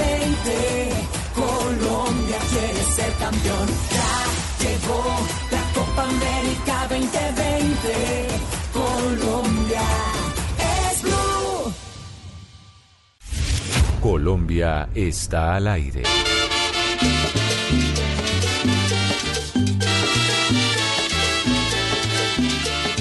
En las navidades canto con cariño para que se alegren todos mis amigos. En las navidades canto con Bueno, ahí está Avillo Frometa y compañía, ¿no? Los aguinaldos con labillos que siempre caen muy bien escucharlos eh, durante el mes de diciembre, así haya pasado el 24. Rápidamente, doctor Pombo, Oscar y oyentes, eh, Global Firepower, que es una organización que publica el ranking sobre los ejércitos más poderosos de todo el mundo, acaba de sacar la lista de este año 2019. El ejército más poderoso del planeta es el de Estados Unidos, le sigue el de Rusia y luego el de China, algo que no sabíamos. Algo que usted no sabía o sí sabía, doctor Pombo. No, no, sí, sí sabía porque, eh, no, de verdad. No, lo digo, no, eh, a ver, No, a no, ver, digo, eh, pero no solo por intuición, allá. no, solo por intuición, sino por, por dos cosas. Pues sin duda uno de los principales efectos de la Guerra Fría fue el escalonamiento militar y eso se presentó principalmente entre Estados Unidos y Rusia, digamos. Y segundo, una de las grandes victorias precisamente de esa Guerra Fría, pues eh, fue eh, en cabeza o se dio en cabeza de Estados Unidos. Se dice incluso que la relación, yo no sé si esa relación siga viva, pero la estudié hace algunos años en mi maestría, eh, que el ejército de Estados Unidos era cuatro veces superior al segundo ejército, que era el ruso, y como diez veces superior al tercer ejército. O sea, en materia bélica, en materia de defensa y seguridad nacional, los gringos llevan una ventaja muy superior al resto de la humanidad. Le repito el top 3, eh, Estados Unidos, eh, Rusia, China, pero también en la lista aparece India en el cuarto lugar, Francia, que también es eh, una potencia militar en el quinto lugar, luego Japón, Corea del Sur, Reino Unido, Turquía y Alemania. Son los 10 ejércitos más importantes, más fuertes y poderosos del planeta. Eh, doctor Pombo, ¿cuántos libros leyó usted este año? Bueno, no, no, no he cerrado la lista, pero yo espero haber llegado a mi meta de 15. 15. Oscar Montes en Barranquilla. Sí, yo creo que voy a terminar leyendo unos 12 libros más, sí, 12 libros, 12, 13 12 libros. libros. Sí. ¿Qué dirían ustedes de una persona como yo que leyó uno solo?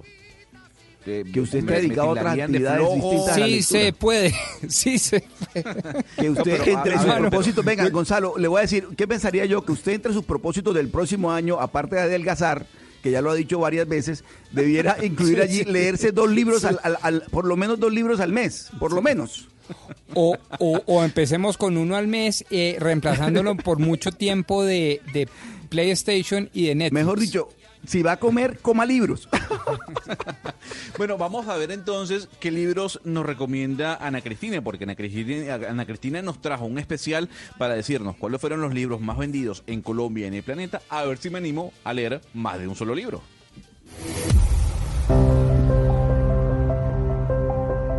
Cada año se cierra con alegrías y pendientes en la vida y nuestras bibliotecas y corazones lectores no son ajenos a esa sensación. Las grandes publicaciones del mundo ya han entregado las listas de los mejores libros publicados en el año 2019. Por ejemplo, la revista The New Yorker dice que los tres mejores libros son la novela Mostly Dead Things, principalmente Cosas Muertas de Kristen Arnett, The Diver's Game, El juego del buzo de Jesse Ball y Trust Exercise, Ejercicio de confianza de Susan Choi. El suplemento Babelia del diario El País de España tiene en su top 5 a Lluvia Fina de Luis Landero. Sigue Los Errantes de Olga Torak Suk. En tercer lugar está Desierto Sonoro de Valeria Luisieli.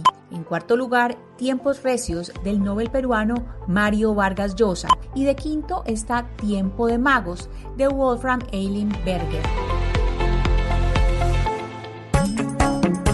Pero, ¿qué se está leyendo en Colombia?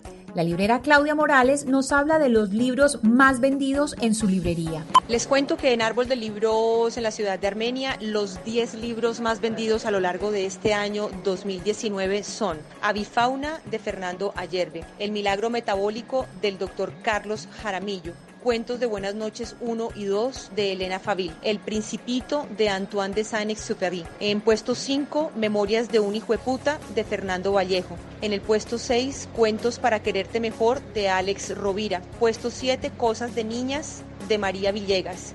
En el octavo lugar, La batalla por la paz del expresidente Juan Manuel Santos. Puesto 9, Los compas, que es un cómic de niños. Y en el puesto 10, Mi historia de Michelle Obama. También hay tendencias en lectura. Mariana Marzuk, editora general de Planeta, nos cuenta sobre esas tendencias lectoras de los colombianos. Este 2019 podría definir varias tendencias. Podría comenzar con el tema de la salud y el cuidado personal, con el milagro metabólico de Carlos Jaramillo, que ha marcado un interés muy grande dentro de los lectores. O por ejemplo, en el caso de la literatura, los rescates editoriales del fondo de Andrés Caicedo o Fernando Molano. Por ejemplo, el tema del feminismo, con el título Tirar y vivir sin culpa de, de María del Mar Ramón, o el testimonio, con el título Las muertes chiquitas de Margarita Posada. En Colombia está al aire, les deseamos un feliz año. Que leer más y mejores libros sea el primer propósito, ese que sí vamos a cumplir en nuestra lista de deseos para el 2020.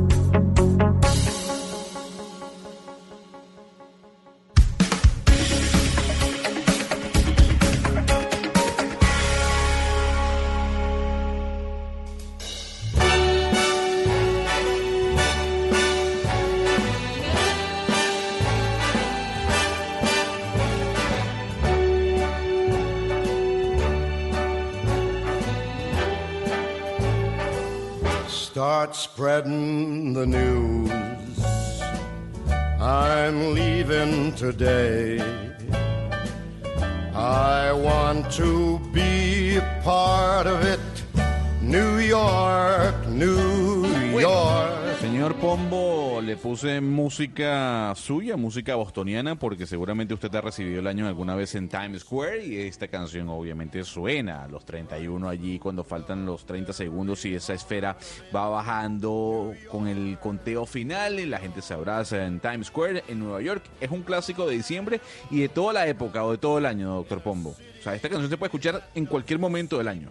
Pero especialmente en, en estas épocas, ¿no? Yo creo que yo creo que es, eh, pues usted que es el que tiene todas las estadísticas de la música y eso y nos trajo una de, ay, como Mariah Carey, ¿no? Que fue la Ah, más sí, vendida en, Christmas, sí. cierto, cierto. Pues yo creo que Sí, sí. esta debe estar también punteando esas eh, eh, estadísticas, ¿o no? Sí, eh, Frank Sinatra Frank y esta canción de Nueva. York, eh, New York, New York es uno de los artistas más reproducidos junto con Michael Bublé y obviamente la señora Mariah Carey. Eh, don Oscar, eh, usted está sentado allí al lado del doctor Pombo Sí, eh, y yo obviamente le voy a hacer una pregunta y me va a disculpar por favor con lo que le voy a preguntar. Depende. Eh, no se vaya a sentir ofendido, ¿ok? Don. Oscar, ¿Cuántos años tiene usted? 45. 45. Pombo, ¿usted tiene problema en decir su edad? No, tengo 42 años, ningún problema. 42 años. Eh, señor Oscar, ¿usted eh, trabaja todos los días? Todos los días. Más por esta Todos época. los días. Muy bien. Pombo también, ¿cinco días a la semana o los siete? No, yo trabajo seis días a la semana, porque yo incluyo el Seis sábado. días a la Mm. Señores, vayan replanteando ese, e- e- ese número de días de trabajo. ¿Y por qué se los digo? Porque la Universidad de Melbourne acaba de confirmar lo siguiente. Las personas de más de 40 años solo deben trabajar tres días a la semana. Uy, qué buena ¿Y por qué? Pero a ver, doctor Pombo, antes de que me levante, ¿por qué? Según el estudio realizado a 3.000 hombres y a 3.500 mujeres. Esto en Australia, hay que decir. Dicen que las personas eh, que tienen más de 40 años, luego de los tres días laborables, su rendimiento no es igual si sobrepasa ese tiempo, si sobrepasa las 72 horas de trabajo. Entonces dicen, pues si vamos a trabajar bien, trabajemos nada más, tres días. ¿Le convence o no le convence? No, para nada. Para No nada. sé, no. Por- le voy a dar dos o tres razones. La primera, el origen del estudio, la Universidad de Melbourne. Melbourne, para los oyentes, es una gran ciudad, la segunda ciudad más importante de Australia, el séptimo país más rico del mundo, y su riqueza viene de dos eh, sectores principalmente. Minería extractiva, a gran escala y muy tecnificada, lo cual les permite unos subsidios enormes. Y segundo, turismo. Entonces, pues obviamente la capacidad de trabajo de una de las principales economías provenientes de estos dos sectores, pues es muy distinta. Y si usted ve, y quienes hemos tenido la posibilidad de conocer Australia, pues obviamente es un país migrante y es un país migrante que tiene un trabajo promedio mucho menor a los países en vías de desarrollo. Gracias por tirarse el estudio, gracias por los No, comentarios. pero de y- verdad, no, no, no, es que no podemos eh, desestimular a nuestros compatriotas y aquí en la región que ahora vamos a trabajar tres horas, perdón, tres días a la semana, no, ni más Y faltaba, además todo lo con contrario. cifra de desempleo que tenemos Sí, en sí, sí, exacto, sí. Agárrese A ese buscan que tiene, exacto, sí, si no, de acuerdo. si dice que va a uy, trabajar uy. solo tres días a los que somos mayores de 40, o sea, ¿sabe qué? Mejor pase por su liquidación. Sí, sí, sí, sí, sí. Sí, Al fondo a la derecha, ver. recursos humanos, correcto, sí.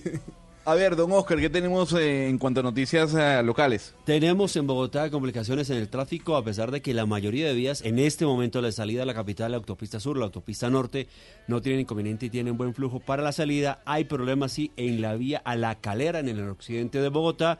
Allí se presentó un accidente. ¿Qué es lo que está pasando en este momento? Camilo Cruz, buenos días.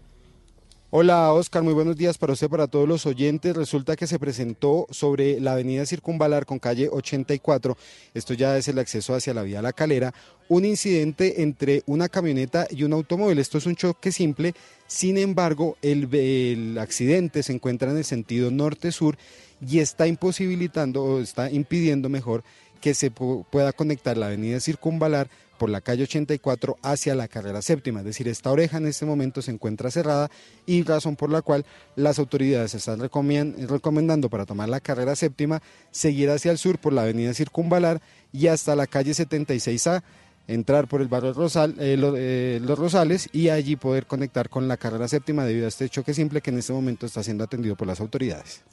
Camilo, usted también tiene un reporte ahí de último minuto de las autoridades de movilidad en Bogotá sobre cómo están las salidas de la capital de la República, que recordemos especialmente la autopista sur ha tenido muchos inconvenientes en estos días eh, festivos o estos días de salida de Navidad y Año Nuevo, especialmente este fin de semana, quienes tuvimos que hacerlo hace ocho días por la eh, autopista sur hacia el occidente del país. En la sola salida entre la autopista sur y Suacha nos demoramos tres horas. ¿Cómo es el estado de las vías en este momento?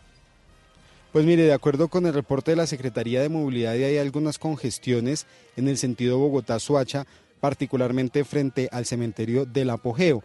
Allí las autoridades nos informan que se presenta una congestión desde la terminal del sur, es decir, en el sector de Protabaco, ya hasta aproximadamente la conexión de la avenida Villavicencio con la autopista sur.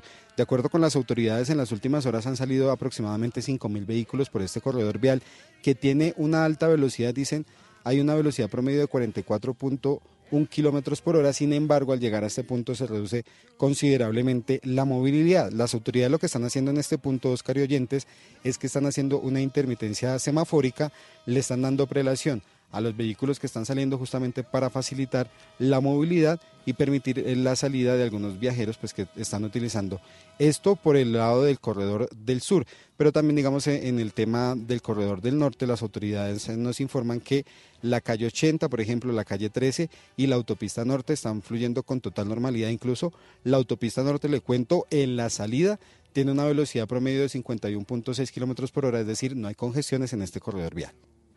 Continúo con usted, Camilo, porque en las últimas horas en la capital de la República también se abrió el primer supercade ubicado en el sur de la capital. Este va a prestar servicios similares, por ejemplo, al del SUBA, al del norte, eh, lo que tiene que ver con eh, empresas de servicios públicos, lo que tiene que ver con lo que son oficinas de Bogotá, de la administración de la capital. ¿Cuáles son los servicios que presta este nuevo supercade que entró en funcionamiento allí en el sur de la ciudad?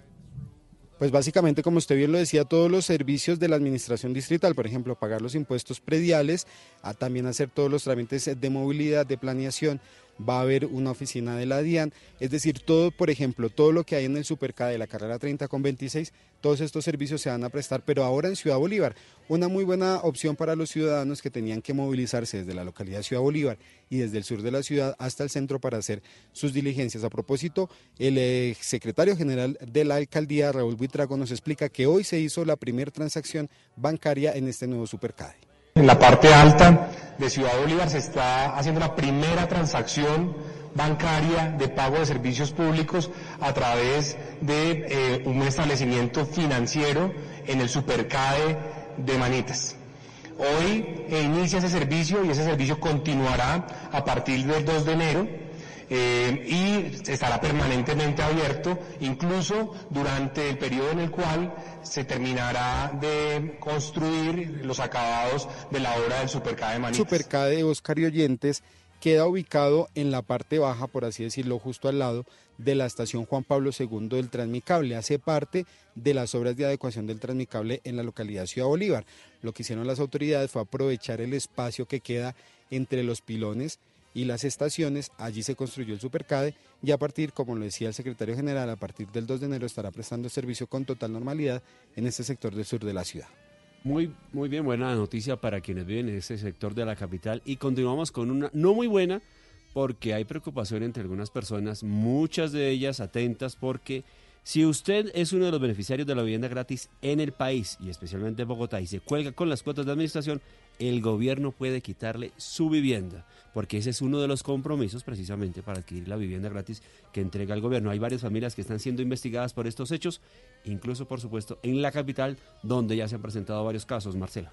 Mire, de los 350 hogares que hoy viven en el conjunto Metro 136 que queda en Usme, hay dos que ya tienen pliego de cargos oficial del gobierno por no pagar la cuota de administración. De acuerdo con las condiciones del programa de vivienda gratis, cuando un hogar lleva más de tres meses sin pagar, pues comienzan los problemas con el gobierno, la administración del conjunto reporta y hay una investigación. La sanción puede llevar incluso a que le revoquen el beneficio, en español a que le quiten la casa. En 2019 el Ministerio de Vivienda ya revocó viviendas a 66 familias en todo el país y hay decenas de investigaciones que están abiertas al día de hoy. Hay que recordar Sí, que las investigaciones no son solo por no pagar la administración. Hay investigaciones que se han abierto, por ejemplo, por no vivir en la casa que le asignaron, no pagar los servicios públicos o utilizar la casa para cosas que no es. En Bogotá hay investigaciones, hay, va- hay más de una docena de investigaciones en el conjunto de la Plaza de la Hoja, que es el que queda en la carrera 30 con calle 19, Sí. a personas que aparentemente pues ya no viven ahí. Porque esa es otra de las condiciones. Las personas o las familias a las que son adjudicadas esas viviendas deben vivir ahí, no la pueden arrendar y mucho menos vender, que además no se puede hacer. y Por 10 años. desmantelar. Una de las principales, creo que es la principal causa, si me permiten ahí la metida, Pero por supuesto, eh, es que eh, mucha gente desmantela particularmente los baños. ¿Por qué? Porque los pueden vender. Y entonces sacan una plata rápidamente, apenas les entregan la casa, desmantelan los baños, venden el inodoro, venden el lavamanos, desmantelan la ducha y rápidamente, o por ejemplo las baldosas de la cocina. Entonces eso está eh, prohibido por ley porque pues obviamente de lo que se trata es de proveer vivienda y no una cantidad de materiales para que ellos puedan mm, manejar mejor su caja. En las últimas semanas, el Fondo de Vivienda y el Ministerio de Vivienda han abierto nuevas investigaciones y están haciendo las verificaciones de que la gente, como usted lo dice, doctor Pombo, viva en la casa, Es que no de la destruya, De esa es la idea. la mantenga, pague los servicios públicos y pague la administración y la utilice para vivir con su familia y no para arrendarla o para otras cosas. Marcela, hay una pregunta que tengo y es el tema de la administración. Digamos que las personas que viven allí tienen problemas económicos por la pérdida de empleo de algunos de los integrantes y se cuelgan en las cuotas. ¿Cómo pueden demostrar o qué va a pasar ahí con las personas que tienen precisamente esos problemas? Pues ah, ellos tienen un proceso eh, de descargos ante el Ministerio de Vivienda y ahí pueden, pues pueden hablar con ellos, podrían intentar buscar una, un acuerdo de pago con la administración. Realmente no tengo como el detalle de cómo funciona el proceso, pero la obligación concreta es pagar la administración. Cuando llevan más de 90 días sin pagarla, pues comienzan las investigaciones. Pero usted lo ha dicho perfectamente. Es un proceso administrativo sancionatorio que se compone básicamente de dos partes. A usted le hacen unos cargos, es decir, le demuestran que usted ha dejado de pagar la administración por más de 90 días y eso tiene que estar debidamente demostrado. Y usted se descarga y se descarga de distintas maneras. Una de esas es la más, y la- seguramente la más recurrente, es eventos eximentes de responsabilidad. Es decir, usted dice, oiga, yo no es que no haya querido, sino que no pude. ¿Por qué? Porque le tuve que consignar a otra cuenta porque me dieron mal la cuenta o porque el administrador nunca me recibió el dinero o por- y empieza una cantidad de, de, digamos, de, sí, de eximentes, de, de descargos para que uno no quede sancionado administrativamente. Y para que no pierda la vivienda, Y que es lo para más que no pierda la vivienda, que es el efecto de la sanción. Por supuesto. Conocemos otras noticias del centro del país. Gracias, Marcela. 12 líderes indígenas están amenazados en el departamento del Huila. Los municipios del occidente de esa región de Colombia son los de mayor mm, número de denuncias. Silvia Artundorra. El presidente del Consejo Regional Indígena CRIU, Alberto Cerón, denunció que a la fecha en el Huila 12 líderes indígenas han recibido amenazas de muerte, especialmente de las comunidades asentadas en los municipios de la Argentina, Nátaga, La Plata, Íquira, Neiva y San Agustín, quienes hoy viven en medio de la zozobra. Entre todos los líderes indígenas que estamos amenazados, eh, hay aproximadamente 12. Hemos eh, realizado las respectivas denuncias eh, como unos 8. Las amenazas acá en el departamento del Huila eh, han sido de diferentes formas, han sido por medio de panfletos, por medio de llamadas telefónicas, eh, han salido algunos encapuchados a la vía, bueno, han sido diferentes formas de amenazas. Asimismo, confirmó que la amenaza es latente y pese a las denuncias, no hay garantías de seguridad y protección para que estas comunidades habiten sus territorios. Y seguimos pendientes de las noticias que se producen en Chaparral, Tolima, donde se presentó la emergencia por el desbordamiento de un río.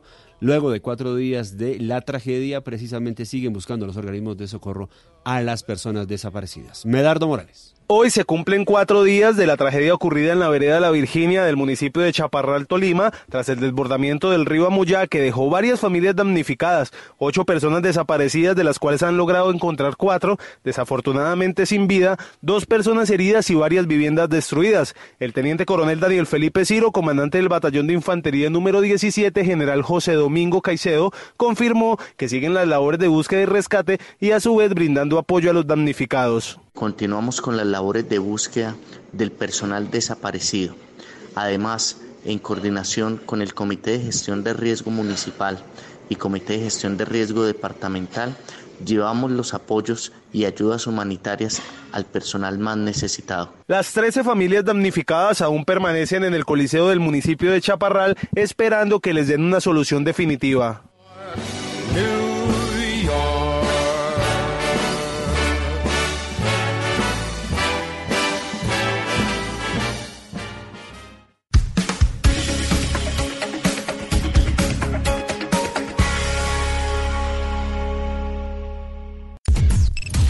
Unimos coordenadas. Unimos coordenadas.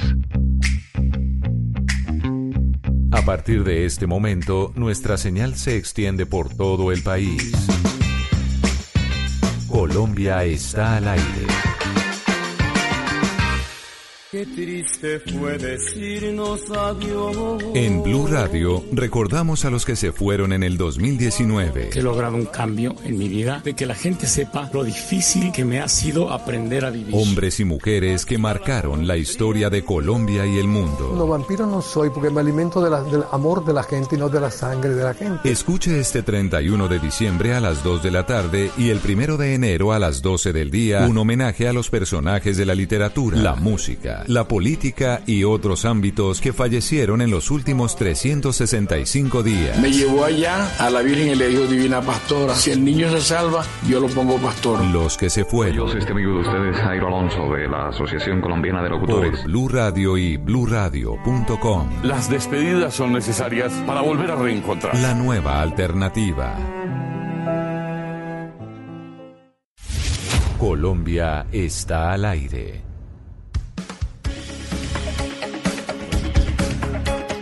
Tres minutos eh, luego de las eh, 12 del mediodía. mm, Y doctor Pombo, Oscar Montes, eh, estamos a esta hora y el día de hoy acompañando a los oyentes. Obviamente hay que hacer un resumen, un recuento de lo que ha sido, lo que han sido la- las actuaciones en este caso y las gestiones de los alcaldes, gobernadores, en fin, que salen, les queda un solo día nada más de trabajo, ¿no, doctor Pombo? El día de mañana y listo. Eh, sí, y creo que hasta el mediodía, o por lo menos esa viene siendo la tradición. Usted sabe que eh, somos un programa que cubrimos las regiones y que nos encanta saber lo que pasa en Medellín, lo que pasa en Cali, en Barranquilla y en toda Colombia. Y nuestros compañeros, cada uno de ellos que está en las regiones, tuvo la posibilidad de hablar con ese alcalde que se retira, que se va que mm, de alguna u otra forma deja buenos o malos resultados. Y yo quiero comenzar con usted, Oscar Montes, porque Char se va, pero Char se va con unos números impresionantes y hablaba con un compañero o un compatriota suyo aquí en Panamá y me decía, lo de Barranquilla es impresionante, lo que ha generado el señor Char es impresionante. ¿Es así? Hola Gonzalo, efectivamente, mire, eh, le cuento, mm, eh, el alcalde Alejandro Char se, se retira, termina su mandato, su segundo mandato, en realidad, con una aprobación por encima del 93% de respaldo, de aprobación. eh, en todas las encuestas, en todas las encuestas, Alejandro Char está por encima del 93%. Eh, obviamente con un respaldo masivo y con unas obras que, que ejecutó, el malecón, el gran malecón del río. Bueno, hay muchas obras que, que el alcalde Char deja para, para Barranquilla, pero además habría que decir, eh, Gonzalo, que en realidad se trata de la sumatoria de tres administraciones. Lo que se está viendo en Barranquilla, lo que se refería su, su compañero, su amigo, es la sumatoria de tres administraciones. La primera de Alejandro Char en el 2008, la que sigue después con Elsa Noguera y esta tercera que termina mañana con Alejandro Char, con Alex Char y seguiría con el próximo alcalde que es eh, Jaime Pumarejo que también hace parte del partido político del alcalde Char. De tal manera que tuvimos la oportunidad, eh, Gonzalo y amigos oyentes, doctor Pombo, de conversar largo y tendido con el alcalde Alejandro Char, que termina su mandato mañana, repetimos, en el Gran Malecón del Río. Nos recibió con mucha amabilidad, por supuesto, con mucha tranquilidad. Tuvimos la oportunidad de conversar con calma allá a la orilla del río Magdalena y hablamos con él de toda su obra y su legado que deja para la ciudad. Pero además, eh, Gonzalo, eh, pudimos abordar algunos temas en los que él ha sido bastante, bastante reacio a tocarlos, como lo, de lo que se ha hablado en estos días y se viene hablando con mucha frecuencia, la posibilidad de que sea candidato presidencial en el 2022. Entre otros temas, tocamos con el alcalde Char y lo vamos a escuchar a continuación. Eh, bueno, señor alcalde, a pocas horas de que termine este año llegó la hora de los balances o la hora del balance. Ese balance eh, de su administración, ¿cómo ha sido? el balance tiene que ser positivo finalmente, porque si la gente en general está contenta, no lo digo yo, lo dicen quienes muestrean la ciudad y se sienten el tono de la gente que se te acerca en todas las esquinas, pues evidentemente es un resultado, una respuesta a la gestión del gobierno en gran parte, porque también el sector privado también hace muchas cosas. Entonces, eh, yo estoy contento porque siento a la gente barranquera optimista, orgullosa, positiva. Y eso es más importante que cualquier obra en particular. Voy a hacer una cosa, porque hace unos días hicimos el puente Pumarejo, ayer. Hoy, antes de ayer hicimos el Museo del Carnaval. Eh, Diez días antes hicimos la 72, eh, 15 días antes, pero ya hoy no se habla de una o de la otra obra que mejora, que ayuda, sino eh, estamos hablando de un estado de ánimo. Y cuando el estado de ánimo de la mayoría de, una, de los pobladores de una ciudad están, es positivo, eso es, eso es muy poderoso, eso es mucha fuerza. Bueno, eh, le decimos a nuestros oyentes de Blue Radio que estamos haciendo esta entrevista en el Malecón del Río, el gran Malecón del Río, que hay que verlo, hay que ver la majestuosidad del río Magdalena y hay que ver eh, esta obra gigante que se ha hecho en Barranquilla y que además fue un sueño de- del alcalde, del alcalde Char, y una decisión estratégica en su momento. Había que Barranquilla tenía que volverle a dar la cara al río Magdalena. Estamos aquí en el malecón del río, alcalde, ¿cómo se siente?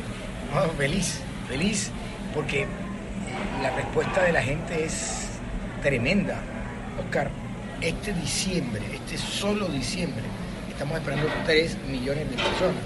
Este domingo que pasó vinieron 150 mil personas, sea, llenar, puede llenar cuatro veces el metropolitano y toda esa gente estuvo aquí consumiendo aquí, caminando, haciendo deporte, viendo activaciones culturales. No te imaginas, otros en bicicleta, otros en patineta, otros en patines, eh, la familia entera, de todos los niveles de la ciudad. Aquí no hay distingos de estrato, yo le llamo que este es el carnaval permanente de la ciudad, donde todos nos, fundimos, nos unimos, nos encontramos.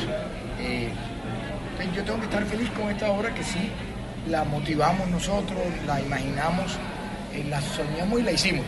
Sí, es verla ya construida y además en desarrollo, porque entiendo que todavía falta, para que todo el gran malecón, como fue inicialmente proyectado, todavía falta una parte. Claro, lo lindo de todo esto es que también está conectado con el puente Pumarejo, con ese nuevo puente Pumarejo del cual estamos muy orgullosos. Ya faltan dos kilómetros de, doble calzada que ya está en un 95%. Yo creo que en las próximas tres semanas ya tú podrás salir de aquí en tu bicicleta, en tu carro, caminando o trotando y llegar al puente Pumarejo, sin tener que coger ni la calle 30, ni la vía 40, ni la 17. Entonces, fíjate que en términos de movilidad también va a ser una solución. Alcalde, eh, esta segunda administración, comparada con la primera, ¿qué enseñanzas deja? Es decir, de aquellas tareas pendientes de la primera administración, cuando no se tenía la experiencia de cómo era, la- cómo era el asunto, ahora, ¿qué experiencias quedan de aquella comparada con esta? Nosotros nos graduamos en la primera, como quien dice, eh, nos, ganamos experiencia, eh, dimos un salto grande, subimos unos escalones. O sea, la primera fue fundamental para que esta fuera buena, o, o satisfactoria, o excelente, o como se quiera decir. Porque la experiencia de la primera, los errores de la primera, los golpes de la primera, las dificultades de la primera, que recibimos con, con- con entusiasmo, porque a mí me encanta a veces que me digas, te equivocaste, Alex, porque eso te ayuda a que la próxima vez lo vas a hacer bien. Eh, entonces, todas esas equivocaciones de la primera, de aprendizajes, algunas cosas buenas que hicimos, las acopiamos, las recibimos y las aplicamos en esta segunda. Por eso esto- nadie ya habla de la primera. Sí, la primera ya se olvidó. Nadie me habla de eso. Yo digo, no, si en esa época hicimos una revolución en salud, nadie habla ya de la salud, porque claro, ya no hay el paseo de la muerte. Hicimos una revolución en la educación, ya nadie habla de los colegios, ni los megacolegios, ni los estudiantes pilos, ni que fuimos los primeros en el índice sintético, ni que tenemos 13 colegios en A, positivo, más que Bogotá, siendo que allá hay 7 veces más colegios. Todo el mundo habla del malecón, de los parques, de los escenarios deportivos, de que se acabaron los arroyos, de que en la ciudad, eh, digamos, hoy de, del río, del malecón, entendible. Eh, pero la primera y la segunda tienen esa cosa. La primera nos enseñó muchísimo. Yo le doy mucho valor a los primeros cuatro años eh, porque aprendimos a hacer muchas cosas mejor que los aplicamos en esta que sí fue, digamos, en términos de, de inversión, cinco veces la otra. ¿Qué tarea quedan pendiente, alcalde, de esta segunda administración que usted me dice, que puede decirnos a nosotros, esto quedó pendiente? digamos que faltan muchas cosas a Barranquilla. También uno tiene que ser honesto de que, de que los temas de cultura ciudadana deben profundizarse mucho más. Eh, he visto los programas de Jaime, de Elsa, y hay un componente ambiental muy, muy importante. Vea, eh, tomar ese parque Isla Salamanca como si fuera nuestro es fundamental para un mundo que está cambiando en términos de sostenibilidad. Eh, Mallorquín, eh, todas esas laderas, por ejemplo, en el suroccidente de Campo Alegre y demás, son zonas prohibidas para la construcción, pero que pueden ser unos espacios para, para encontrarse en un ambiente verde. eh, y eso nos posicionará como, como, la ciudad del aire puro, con la ciudad del agua limpia, con una ciudad de- de- moderna, de verdad, verdad, que nos trae unos réditos en- en nuestro compromiso con el planeta. Hoy las cosas tienen que tener ese, ese apellido porque, porque es, es, es la aldea de todos, es el mundo. Y si Barranquilla le apuesta a eso, que ha sido fuerte, en lo, lo he visto en los discursos de Elsa y de Jaime, eh, creo que se va a conectar Barranquilla primero que todas las ciudades de Colombia con el mundo entero. Entonces, no hice tan- tanto avance yo ahí, sí tengo que decir que pusimos unas buenas piedras, por ejemplo, 250 mil árboles adultos. Tú sientes la ciudad más verde hoy que mucho antes. Cierto, se siente más verde, más. Y todo eso son, son viveros nuestros que tenemos en el sur del departamento del Atlántico. Ya sembramos 100 mil árboles, adultos todos. Esas cositas chiquiticas que se sembraban antes, yo también sembré muchas y no duraban ni tres meses. No, ya grandes. Además hicimos un estudio de silvicultura que nos regaló el grupo Argos. Yo vi una entrevista que tú le hiciste a, a Bello, muy buena. Él lo dijo ahí. Ellos nos regalaron un estudio de silvicultura que nos dijo de verdad cuáles eran las especies que el suelo barranquillero admite con más seriedad, con más eh, eh, seguridad, que son plantas que nos revientan el instrumento público, las vías, los andenes, pasado muchas veces.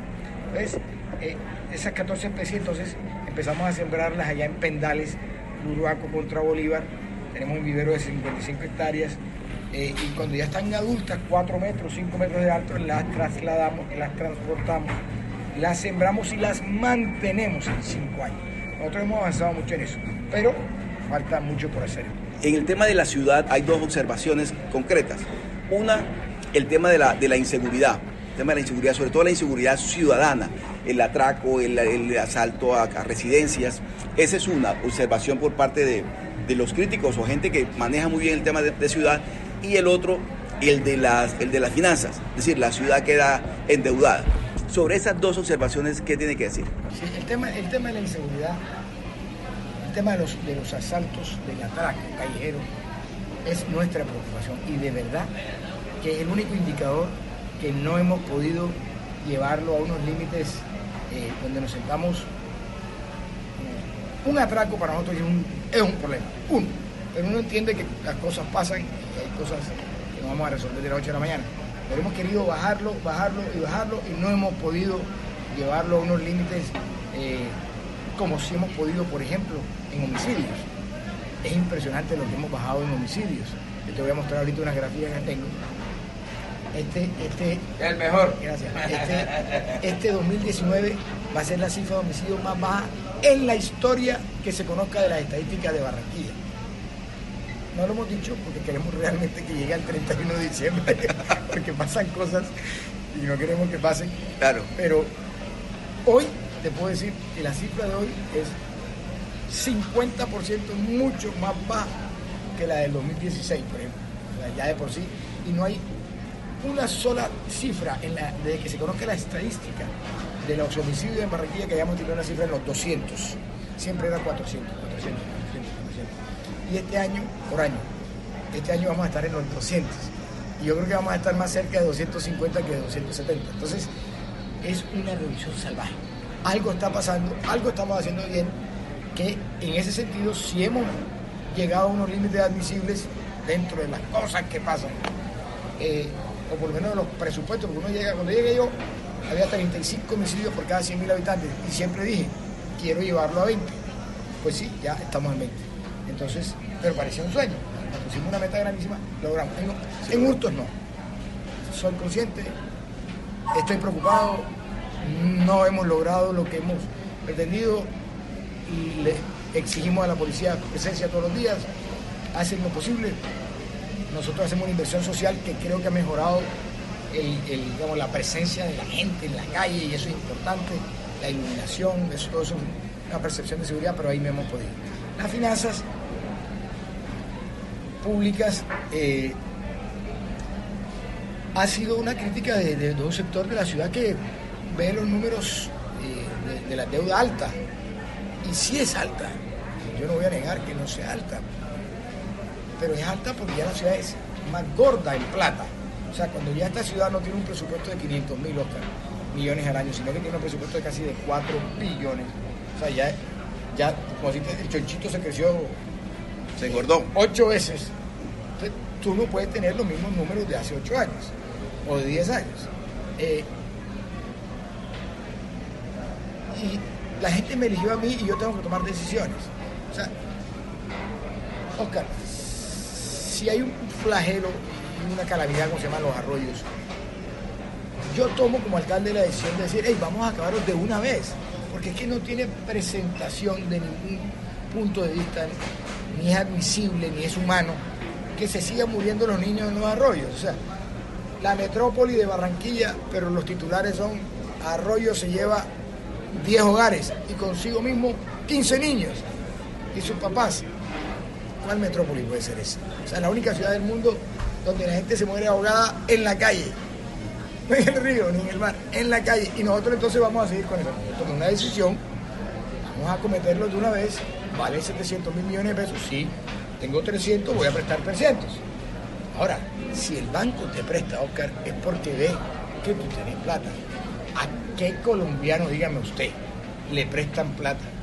Si es que aquí para que le presten plata a uno, uno tiene que uno debe tener 10 veces para que le presten. Óyeme, en este país si hay algo más excluyente es eso. O sea, aquí no le prestan a uno si uno no muestra que tiene tres veces la plata guardada. Si no, no te la prestan. Los bancos han visto que nosotros tenemos mucho dinero, la verdad. Mucho dinero y todo esto ha sido un círculo virtuoso. Hablaba con el presidente ahora mismo, tú, escuchaste. Estamos hablando de una plata que me va a llegar la otra semana. Yo le presidente, mándemela el lunes porque ya después del 24 no. Ya estoy en eso. Para mandar 100 mil millones de barras y con esa vaina pim, pam, pim, pim. Y, y sa- y salimos de, Cuadra, cuadra caja, por algún caja, lado. cuadro caja. Sí, Tengo los proveedores ahí presentes, tengo los, los contratistas que me han hecho las cosas, deme la plata que... Así es. Y el mandillo, claro, ¿cómo no se la voy a dar a usted si usted ha mostrado eh, las cosas? Entonces, sí hay endeudamiento, pero yo le recuerdo a esos críticos que los admiro, los aprecio y, los escucho, que esta ciudad en el 2006 tenía un, billón de pesos en ley 550 acreedores, proveedores, contratistas, ¿te acuerdas? pensionados.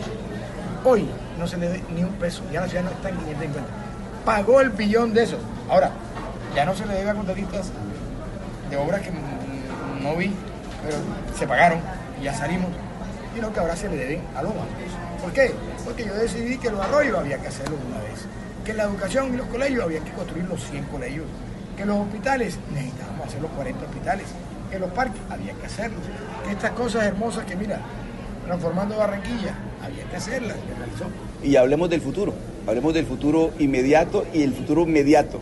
En el futuro inmediato, ¿qué planes hay? Porque digo, eh, Colombia es un país de gabinetología constantemente, entonces ya dice que un, un alcalde que tiene el 90%, más, por- más del 90% de aprobación, es un lujo para un gobierno como el gobierno nacional que le ha hecho ofertas de, para que haga parte del gabinete. Pero bueno, quisiéramos que usted nos explicara o nos dijera qué planes tiene para el futuro inmediato y para el futuro mediato. Aquí, aquí cualquiera que hace dos goles le ofrecen la presidencia. O la titular del Junior. Qué horror. Lo, lo van llevando a uno a la guillotina enseguida, porque ahí entonces le ponen todas las lámparas a uno encima. Así es. Grave.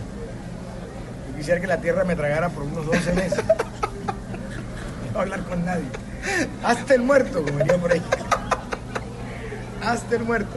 Este, el futuro, tú hiciste dos preguntas claras. El futuro inmediato.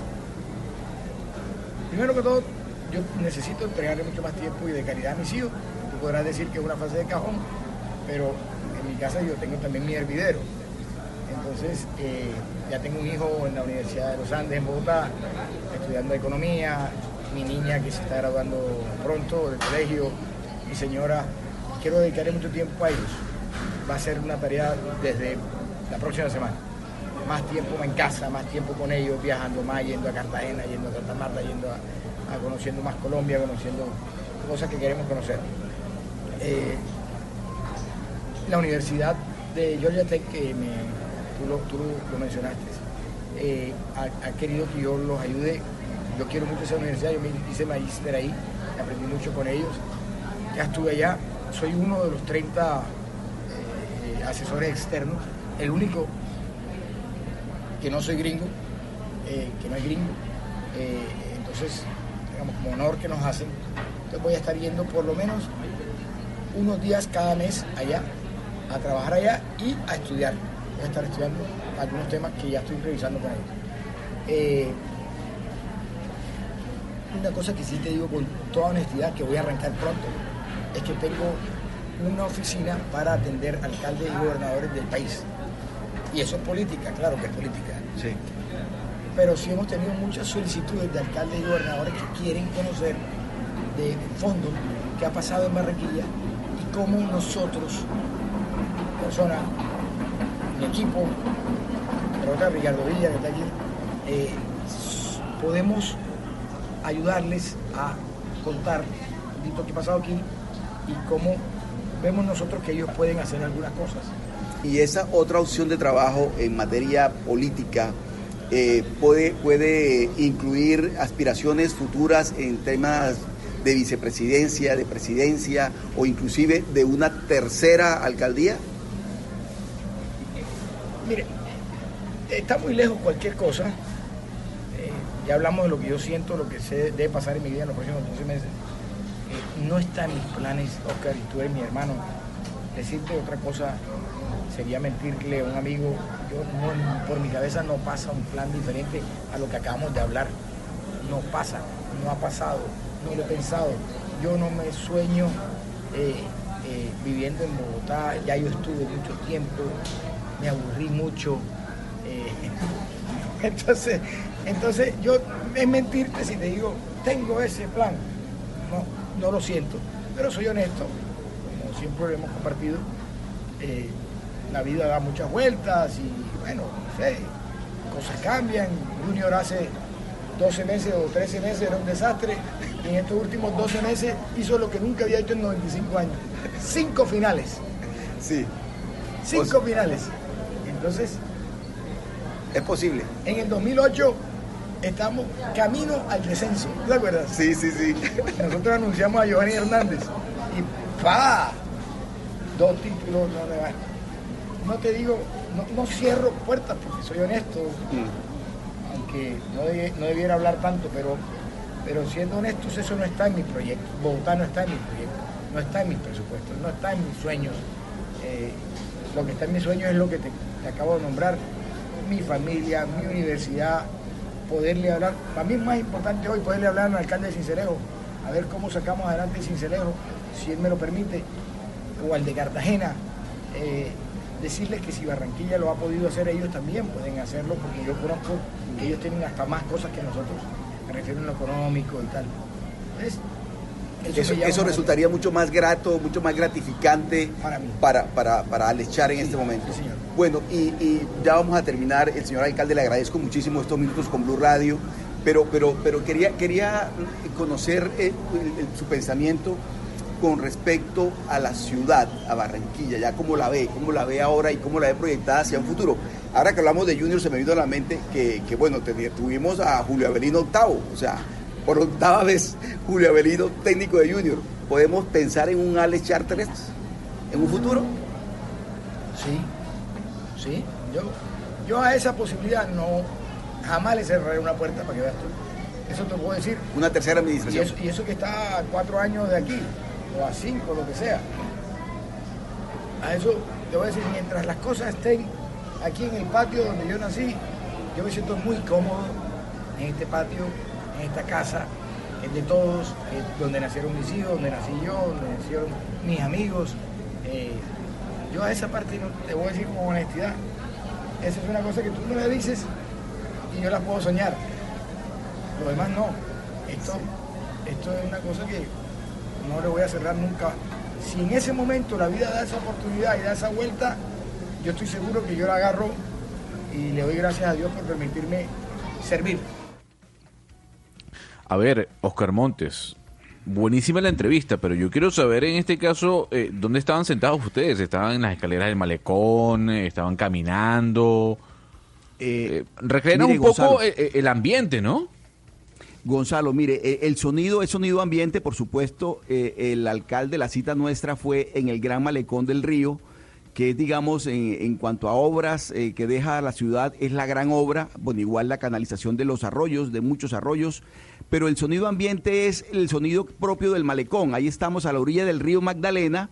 Eh, usted se da cuenta que hay mucho movimiento porque hay mucho visitante, mucho turista, gente que se le acerca a decirle tú eres el mejor, tú eres el me-", bueno, todas esas cosas y por eso ese sonido.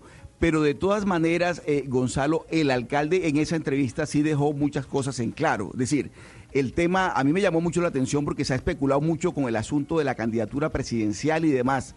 Yo veo a Alejandro Char, a Alex Char, muy, muy amañado en Barranquilla. Muy, pero muy amañado en Barranquilla, muy feliz en Barranquilla. Eh, de tal manera que yo sí creo y le creo profundamente cuando él me lo dice, me dice, ya Bo- eh, Barranquilla no me, eh, Bogotá no me trasnocha, me aburre Bogotá, Bogotá.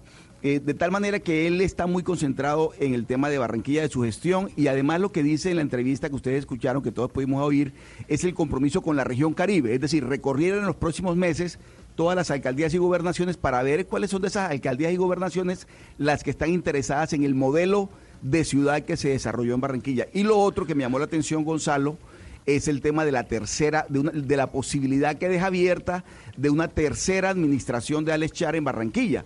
Un tema del que, nunca había hablado y que en esta oportunidad lo dijo abiertamente que sí, que sí le seduce la posibilidad de volver a ser alcalde de la ciudad en un momento determinado si, los, si las circunstancias así lo requieren. De tal manera que me parece que hay unos anuncios muy importantes por parte del alcalde y en estos tiempos de especulación, donde se está hablando ya de futuras candidaturas presidenciales, me parece que él deja las cosas en ese sentido muy claras, aunque como la política es dinámica, todos lo sabemos, y es muy dinámica, dice el alcalde, no cierro puertas, pero en este momento, sinceramente, ese tema no, no lo seduce. Doctor Pombo, si el senador Uribe le tiende la mano a Char para una posible candidatura dentro de tres años, eh, ¿usted cree que Char le va a decir que no? Bueno, es, es, es todavía muy prematuro, Gonzalo, eh, y, y yo creo Porque que se habla de que la bajo la manga que, pueda- que pudiese tener el uribismo es el señor Char. Eso es lo que dicen a, a Y- y- algunos, y, ¿no? otros dicen que Fico Gutiérrez de Medellín, y otros dicen que Uribe siempre tiene un gallo tapado que lo saca un año, año y medio antes de las elecciones. Eh, Yo, yo, yo creo que son todas conjeturas, pero eh, creo que lo que ha dicho Oscar Montes es una lectura eh, fidedigna, es una lectura veraz. Yo creo que el señor Char está concentrado en hacer política. Me encanta que no lo niega, me encanta que lo dice sin tapujos, porque todo lo que ha venido haciendo es política y de la buena. Eh, y obviamente quiere ampliar eh, su espectro en el escenario más natural que es el litoral caribe. Eh, yo veo que el señor Char, y lo digo con cariño, Oscar, y yo no sé usted cómo lo ve, pero eh, eh, la cachuchita, eh, la no corbata, la, digamos, lo desparpajado que terminan siendo los administradores caribeños, en, no solo en Bogotá, estoy hablando en Nariño, estoy hablando en Los Llanos, estoy hablando, por supuesto, en Boyacá o en el Viejo Caldas, no pega tanto y para ser presidente se requieren otras cualidades, no solo la de haber sido un buen administrador probadamente. Eh, entonces, eh, yo creo que eso lo va a tener muy en cuenta el, el- el- el Centro Democrático, el expresidente de aquel entonces, Iván Duque, el expresidente Álvaro Uribe, el expresidente Pastrana, es decir, todas las fuerzas de centro derecha. Pero mire, Ahora, eh, mire, Oscar Montes, eh, yo, un, mo- un momento, es que, es que yo le quiero decir algo, o sea, rescatando lo que decía eh, el alcalde Char, hegemónico el hecho que piensen otra candidatura y una posibilidad de volver a la alcaldía, ¿no? Un tema hegemónico, ya serían no, no. tres eh, mandatos. Sí, pero no consecutivos.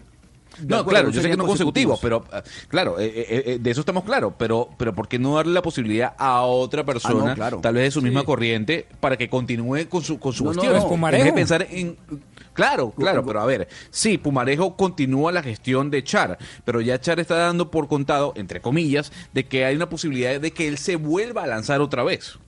Es que esa posibilidad quedó abierta, Gonzalo, pero además le quiero decir lo siguiente, en últimas quienes deciden si va a ser alcalde o no en una tercera oportunidad van a ser los barranquilleros y las barranquilleras que tengan que votar por él o no. De tal manera que lo que llama la atención, y me parece que es la noticia, es que él deja abierta la posibilidad de un tercer mandato. En su momento se sabrá si es un hecho, si, esa aspiración, como él la manifestó, se va a cumplir o si no, o si de pronto las cosas, las circunstancias cambian. Es que la política realmente es muy dinámica. Y lo otro que, que tiene que ver con el tema nacional, en Colombia somos felices graduando candidatos presidenciales. Él decía, él decía a manera de chiste, cualquiera que hace dos goles ya es candidato presidencial. Pero mire, eh, la verdad, la verdad es que hoy el nombre de Alex Char está muy posicionado a nivel nacional. Es que le digo, es el candidato, el, el alcalde con mayor favorabilidad en todo el país, por encima del 93%. Pero lo que decía el doctor Pombo es totalmente cierto. Mire, él es una persona que hay que conocerlo muy bien. Él es feliz, por ejemplo, sentado en un bordillo, en una calle de Barranquilla, sentado allí en el bordillo, hablando con los barranquilleros de la ciudad, qué quiere, qué no les gusta, qué les gusta. Y eso en Bogotá difícilmente se va a lograr. Es imposible que ese, ese entorno que le gusta a Alex, que nos gusta a todos nosotros, porque yo también lo tengo, lo tengo que decir. Es decir, a mí Bogotá ya a estas alturas de la vida me aburre. Pero, pero esta, eso también es propio decirlo, ¿por qué no? El tema de la corbata, el tema de no poderse poner la cachucha, tantas cosas que ya uno en este momento de la vida decidió cancelar, eh, es posible que también se dé, pero le repito, yo, y, además él lo dice, él sinceramente en este momento el tema de presidencia no lo seduce, no está en eso, él considera que no lo trasnocha, que Bogotá lo aburre, pero, pero, al final siempre se dice, Dios no cierra puertas. Mm, habría que ver todo este tema de lo que estamos hablando, de las conjeturas, ¿no? Si el Partido Liberal, acuérdense que hubo un acercamiento con Gaviria, eh, la visita que en estos días se especuló, que acá estuvo Simón Gaviria en Barranquilla y Alejandro Char lo sacó y le mostró algunas obras de la ciudad, ya eso se dio para que se especulara a nivel nacional, que es que Simón va a ser fórmula vicepresi- pre- vicepresidencial de Alex Char. Falta mucho, es que apenas tenemos un presidente que lleva un año y medio en la presidencia y ya todo el mundo quiere ser candidato presidencial. De tal manera que yo sí esperaría que corran más aguas debajo del puente y al final se decida. Pero por, por lo pronto, la entrevista de hoy con Alex Char ya dejó claro varias cosas y me parece que eso hay, hay que tenerlo muy presente a la hora de hacer conjeturas políticas o hacer futurología política con respecto a la suerte del alcalde de Barranquilla hasta el día de mañana, Alejandro Char Chalhut. Hay que decir que de Barranquilla nos vamos para Cali, porque seguimos haciendo este repaso, este recuento, este balance de la gestión de los alcaldes ya salientes, que como dice el doctor Pombo, serán alcaldes hasta el día de mañana, hasta las 12 del mediodía. Y Mauricio Hermitage es un empresario vallecaucano que incursionó básicamente en el servicio público a los 71 años de edad. Llegó, doctor Pombo, a la alcaldía hace cuatro años de Cali eh, por, por más de 260 mil votos. De acuerdo con las encuestas, solo la mitad de los caleños consultados aprueba su gestión. Hugo Mario Palomar, que se encuentra en trabajo de campo, sostuvo un diálogo con el alcalde, básicamente para saber cuál es el balance que deja su gestión luego de cuatro años frente al, a la silla, en este caso, que dirige a la ciudad de Cali. Termina el 2019 y termina la administración de Maurice Hermitage, el alcalde de Cali. El empresario que hace cuatro años le apostó por ser el gobernante de esta ciudad está a punto de entregar su cargo a Jorge Iván Ospina, elegido el pasado mes de octubre en las urnas. Señor alcalde, bienvenido a Blue Radio. ¿Cómo está? Hugo Mario, gracias por tenerme en cuenta, muy queridos ustedes con esto, muy amables. Estamos bien, por lo menos eh, satisfechos de, de que lo que hemos hecho, pues puede que no hayamos acertado, pero en todo y la gente tener a todo el mundo contento no es fácil, pero te puedo decir con plena certeza de que me queda la tranquilidad de que en estos cuatro años no hemos sino trabajado como locos por el municipio de Cali. ¿Pero son más las satisfacciones o las frustraciones, alcalde?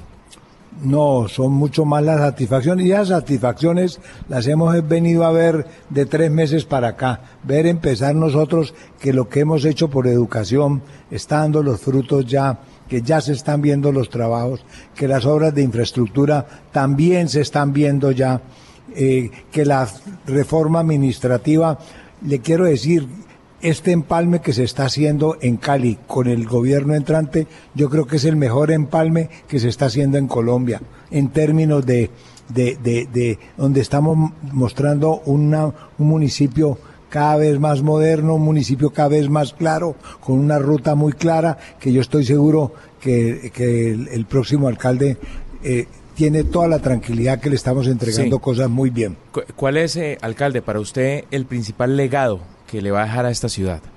Yo creo que el principal legado para esta ciudad, y lo digo de una manera eh, filosófica, independiente de las cosas que hemos hecho, es que los caleños tenemos que entender y crear, sobre todo los caleños que tenemos cierto nivel de que hay que trabajar mucho por lo social en Cali.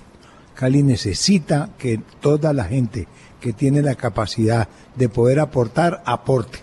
Yo creo que ese es el gran legado, independiente de las cosas que hemos hecho eh, eh, por la educación, por el, bienestar de la gente, por la comida de la gente, por las, las obras de infraestructura, por la parte educativa, por la misma seguridad de Cali, todo este tipo de cosas, pero lo más importante es que los caleños entiendan que la única forma de tener una buena ciudad es que los caleños aprendamos a comportarnos bien.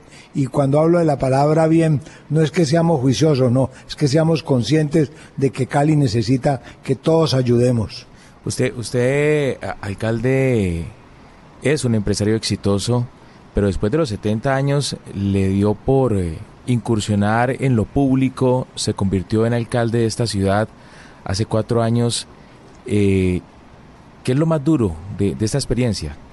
Yo creo que lo más duro de esta experiencia yo te diría que lo más duro que yo he tenido esta experiencia, porque yo he sido un generador de empleo y de oportunidades de trabajo, y lo más duro que yo te puedo decir hoy es que uno en el municipio se ve angustiado de ver que Cali necesita mucha, muchas posibilidades de empleo y no, la, y no las podemos dar.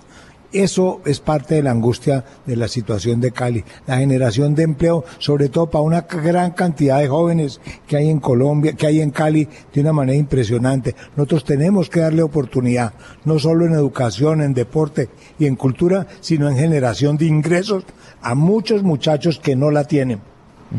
Y algo que usted diga, eh, intenté hacer esto, lo quise hacer, pero definitivamente no lo pude hacer ¿Qué, qué, fue esa cosa que usted no, no logró?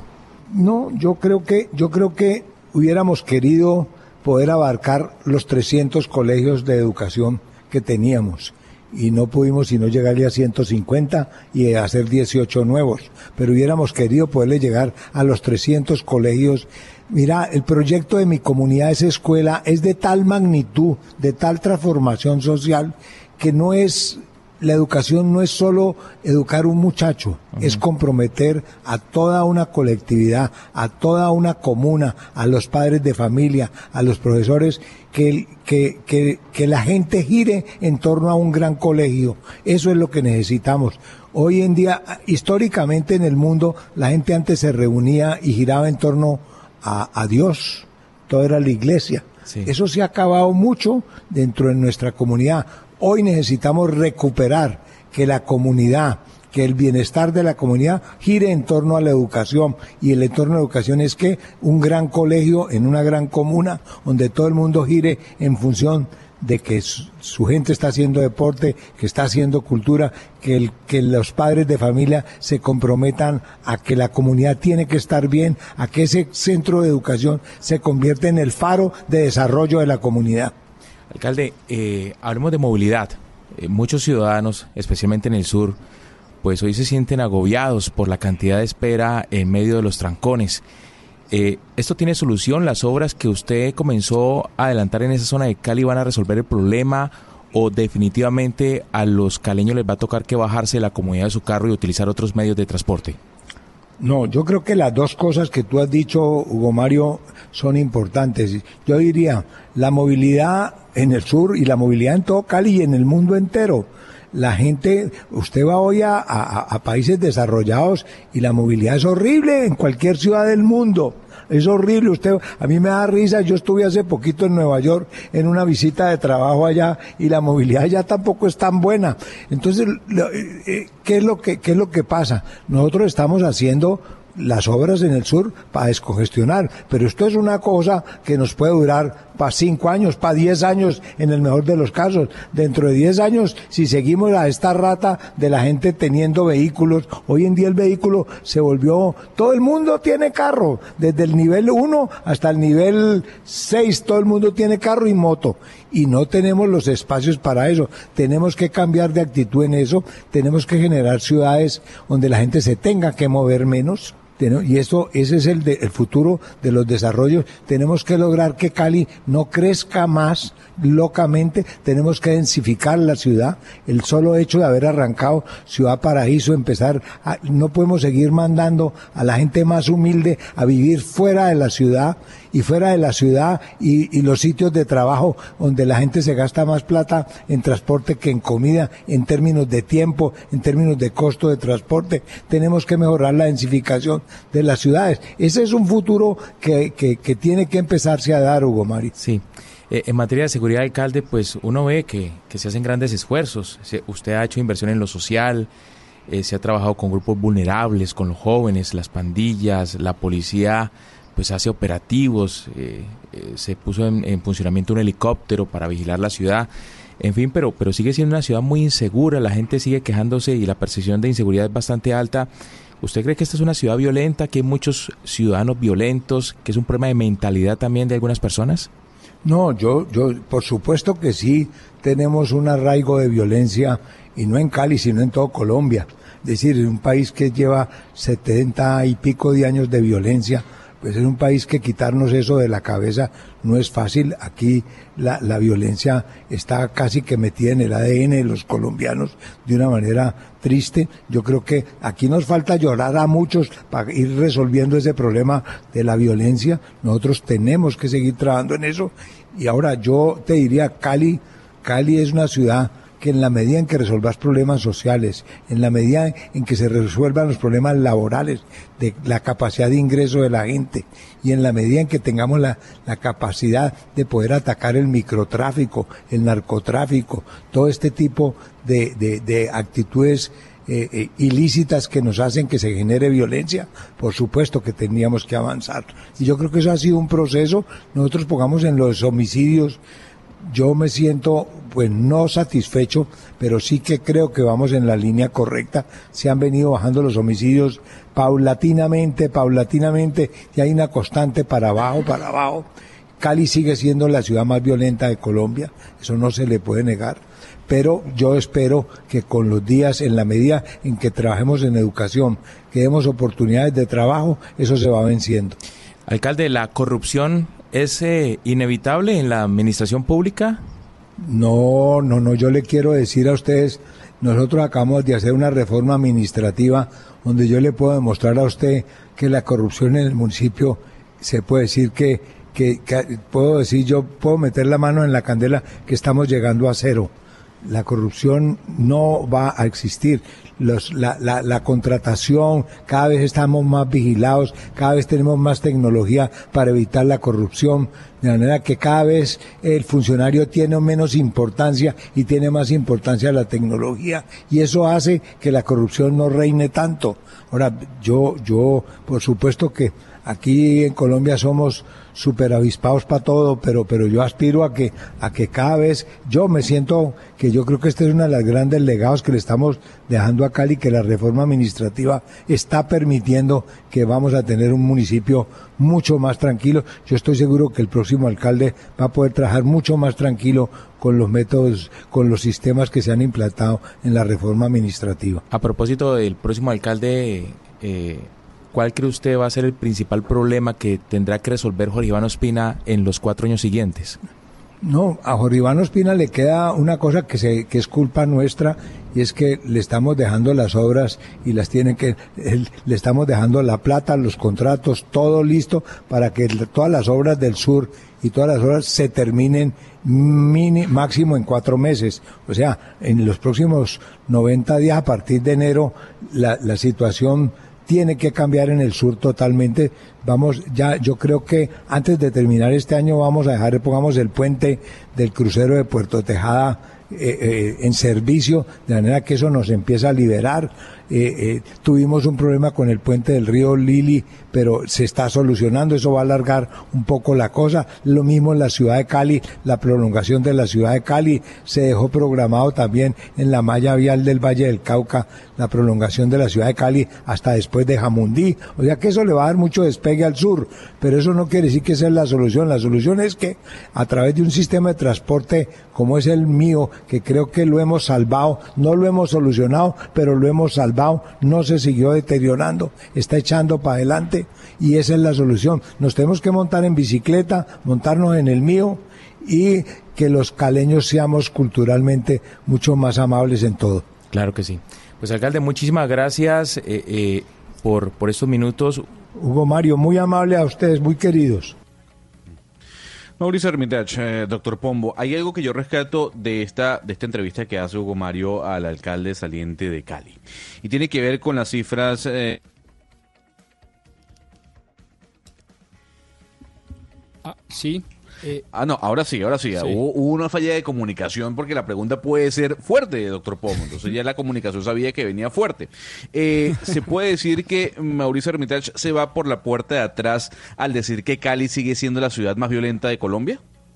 No, no, yo creo que, eh, a ver, yo voy a decir tres cosas un poco desde la lejanía. Lo primero eh, es que este alcalde se caracterizó durante estos cuatro años por tener una altísima sensibilidad social y eh, le cayó la boca a muchos, particularmente a muchos de sus contradictores, porque decían que como quiera que él era uno de los más exitosos y ricos empresarios del Valle del Cauca, no podía tener esa sensibilidad social.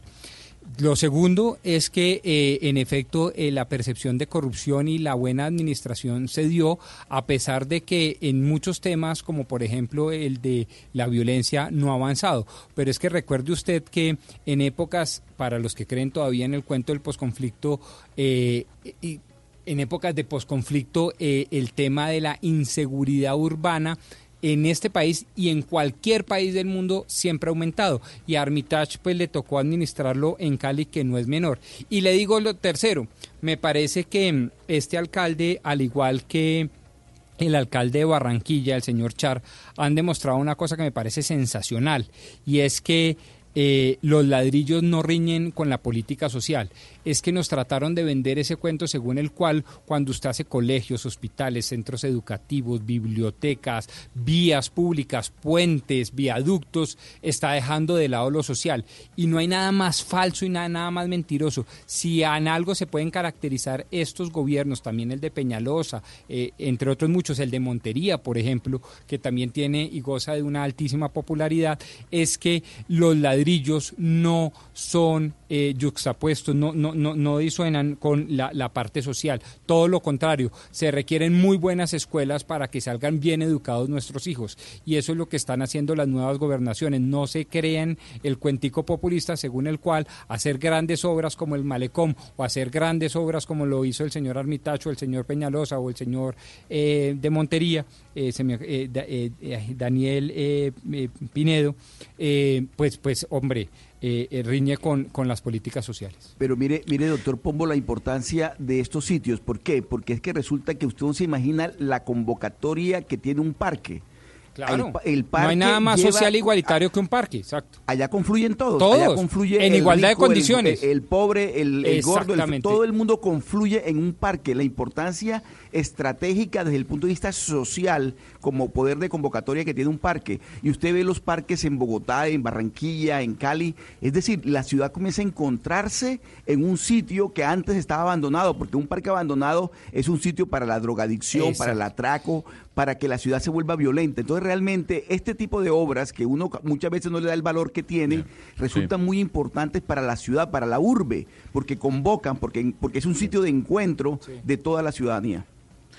De mm, Cali hay que viajar a, Medellín, doctor Pombo, Oscar oyentes, porque el alcalde Federico Gutiérrez se retira de la alcaldía con altos índices de popularidad, al igual que en, en Barranquilla, al igual que en Cali, pero sin cumplir lo que fue su gran promesa de campaña, rebajar la tasa de homicidios en la ciudad. Ana Cristina Restrepo, nuestra compañera que también está de trabajo de campo, habló con él y esto fue lo que dijo el alcalde saliente de Medellín.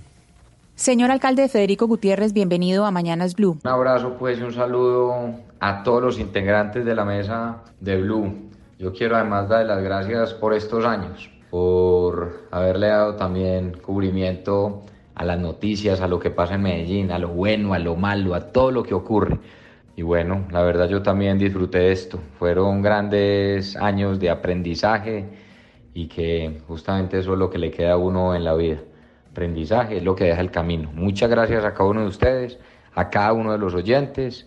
Y bueno, ya en pocas horas dejo de ser alcalde y como yo tanto lo he dicho, pues entonces pierdo el título de alcalde, pero sigo manteniendo el título más honroso de todos, que es el de ser ciudadano. Señor alcalde, ¿cuál considera que es el mayor logro de su gestión y qué implicó conseguirlo? Pues para mí ser alcalde de Medellín la verdad ha sido el mayor privilegio de mi vida en lo profesional. Cuando hablamos de mayor logro es definitivamente entregar una ciudad mucho mejor de cómo la recibimos, entendiendo que todavía es una ciudad que tiene muchos retos, pero definitivamente la inversión en educación, que ha sido la histórica, 5 billones de pesos, mayores coberturas, mejor calidad, más acceso a educación superior y sin lugar a dudas que el golpe más duro que uno le puede dar a la criminalidad es la inversión social, la inversión en educación. Pero dejamos una ciudad también transformada en lo físico, más de 1.540 obras que han transformado la ciudad y definitivamente que nuestros niños hayan vuelto a las escuelas. La deserción más baja de los últimos 15 años la tenemos hoy gracias a los más de 8.200 niños y niñas que logramos recuperar, que estaban de nuevo en las calles y que han vuelto a estudiar, que se habían salido a estudiar. Y definitivamente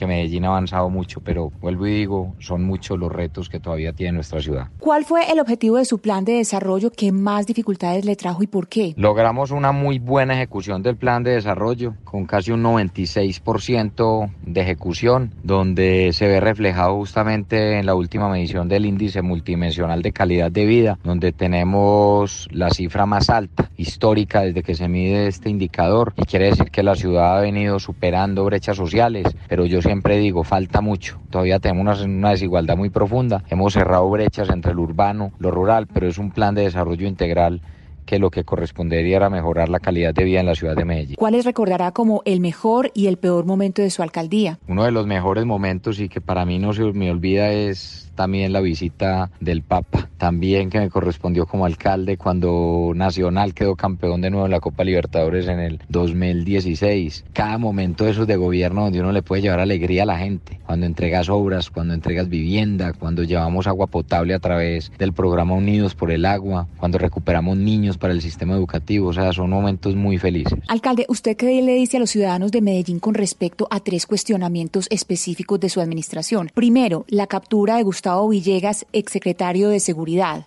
En lo personal fue una situación, por supuesto, muy difícil, lo personal y en lo profesional. Fueron momentos duros, momentos de tristeza, pero yo siempre he dicho que confío en él. Es un tema justamente en el cual yo he mostrado siempre todo mi respeto también por los organismos justamente de investigación, por la fiscalía, por la justicia y que respeto cada una de esas decisiones. Pero también está claro que justamente él ya está en libertad. Ahora hablemos de la llamada bodega que tenía cuentas de redes haciendo publicidad eh, política y publicidad a su alcaldía con un CM contratado por su alcaldía. Eso no es cierto. Además, yo siempre dije que se hicieran todas las investigaciones. Y además, yo siempre mismo he manejado mis redes sociales. Entonces, en ese sentido, siempre he tenido también claridad y siempre he respondido por estos temas. ¿Y qué tal la estrategia del manejo de seguridad? Muy cuestionada por muchas capturas sin desarticular estructuras eh, y por la tasa de homicidios que finalmente no bajó como usted prometió. Si alguien ha enfrentado justamente el tema de seguridad arriesgándolo todo, también he sido yo. Aquí yo nunca escondí los problemas que tenía la ciudad, como una ciudad que tenía concentrado el 43% de todos los grupos de delincuencia organizada que tienen el país están en este territorio. Se le acabó la zona de confort a las estructuras criminales. Dimos golpes contundentes, las más de 160 capturas de jefes de estructuras criminales. Pero yo siempre lo decía, eso no basta con eso. Pero los resultados sí se ven. Hoy cerramos un gobierno con mil homicidios menos que el gobierno anterior. Ha sido el gobierno con menos homicidios en cuatro años. Estamos por debajo de la media nacional. Pero eso no significa que para que en promedio sea la tasa más baja de homicidio, significa entonces que sea una buena tasa. No, no lo es. Y yo también siempre lo he dicho. Para mí la única tasa aceptable, cuando hablamos de la vida, cuando hablamos de homicidio, la única tasa aceptable es cero. Pero hemos dado golpes contundentes a las estructuras criminales. Extinción de dominio donde les hemos quitado justamente sus ganancias que han tenido durante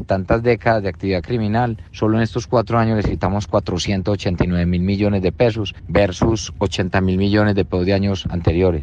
Nunca se le habían dado dos golpes tan duros a las estructuras criminales. Pero también he dicho que la, la estrategia de seguridad es integral y por eso la inversión máxima también en educación. O sea que la pregunta está mal orientada y en mi sentido justamente al contrario hay buenos resultados, que no son suficientes, no son suficientes, pero definitivamente hay que seguir esa lucha en contra de las estructuras criminales y seguir buscando la legalidad en nuestra ciudad y que el crimen en la ciudad no puede pagar. Alcalde Federico Gutiérrez, ¿qué le faltó por hacer en su gestión y por qué? Seguramente faltan muchas cosas por hacer por nuestra ciudad, pero hicimos mucho, no descansé y sigo trabajando hasta el último segundo día de nuestro gobierno con la misma intensidad y las mismas energías y ganas que arranqué a trabajar desde el primero de enero del 2016. Lo entregué todo por mi ciudad y yo lo que tengo es gratitud con la ciudadanía por haberme permitido ser su alcalde. Alcalde, ¿es la presidencia de la República un plan suyo a corto plazo? ¿Y qué planes políticos tiene con Alejandro Char o con quién haría alianzas? Si algo tengo claro yo es que me gusta el sector público. Voy a seguir trabajando, voy a seguir trabajando por mi ciudad, por mi país, desde el espacio donde me lo permita la ciudadanía. También dedicaré un tiempo para estar con mi familia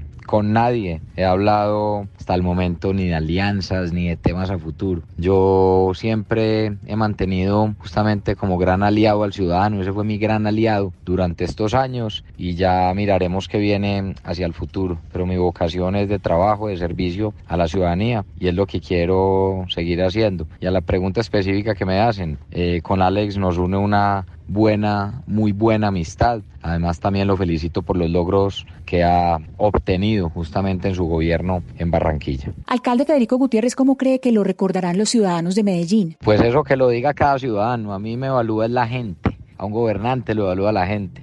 Pero lo bueno es que a mí en la, en la calle la gente más que decir mi alcalde me dice Fico. Y miren, ya en pocos días, en pocas horas, se me quita el título o, ya no tendré el título de alcalde, pero va a tener el más honroso de todos, que es el título de ciudadano. Y yo cuando salgo a la calle no siento no cariño por la gente. Y es el mismo cariño que yo les he demostrado. O sea que mmm, ese trabajo yo lo he disfrutado, me lo he gozado en las calles con la gente y ya el cómo me recuerden ya le corresponde a la ciudadanía. Yo sí recuerdo justamente con mucho cariño y mucho amor a cada uno de los ciudadanos que me encuentro en las calles todos los días. Alcalde saliente de Medellín, Federico Gutiérrez, muchas gracias por estar en Mañanas Blue cuando Colombia está al aire. Un feliz año para usted. Quiero agradecerles a ustedes como periodistas, como medios de comunicación, porque siempre también estuvieron ahí haciendo su tarea de manera independiente, juiciosa, en unas seguramente de acuerdo con la gestión, en otras no, pero eso es lo importante. En la diferencia también está el aprendizaje, que nos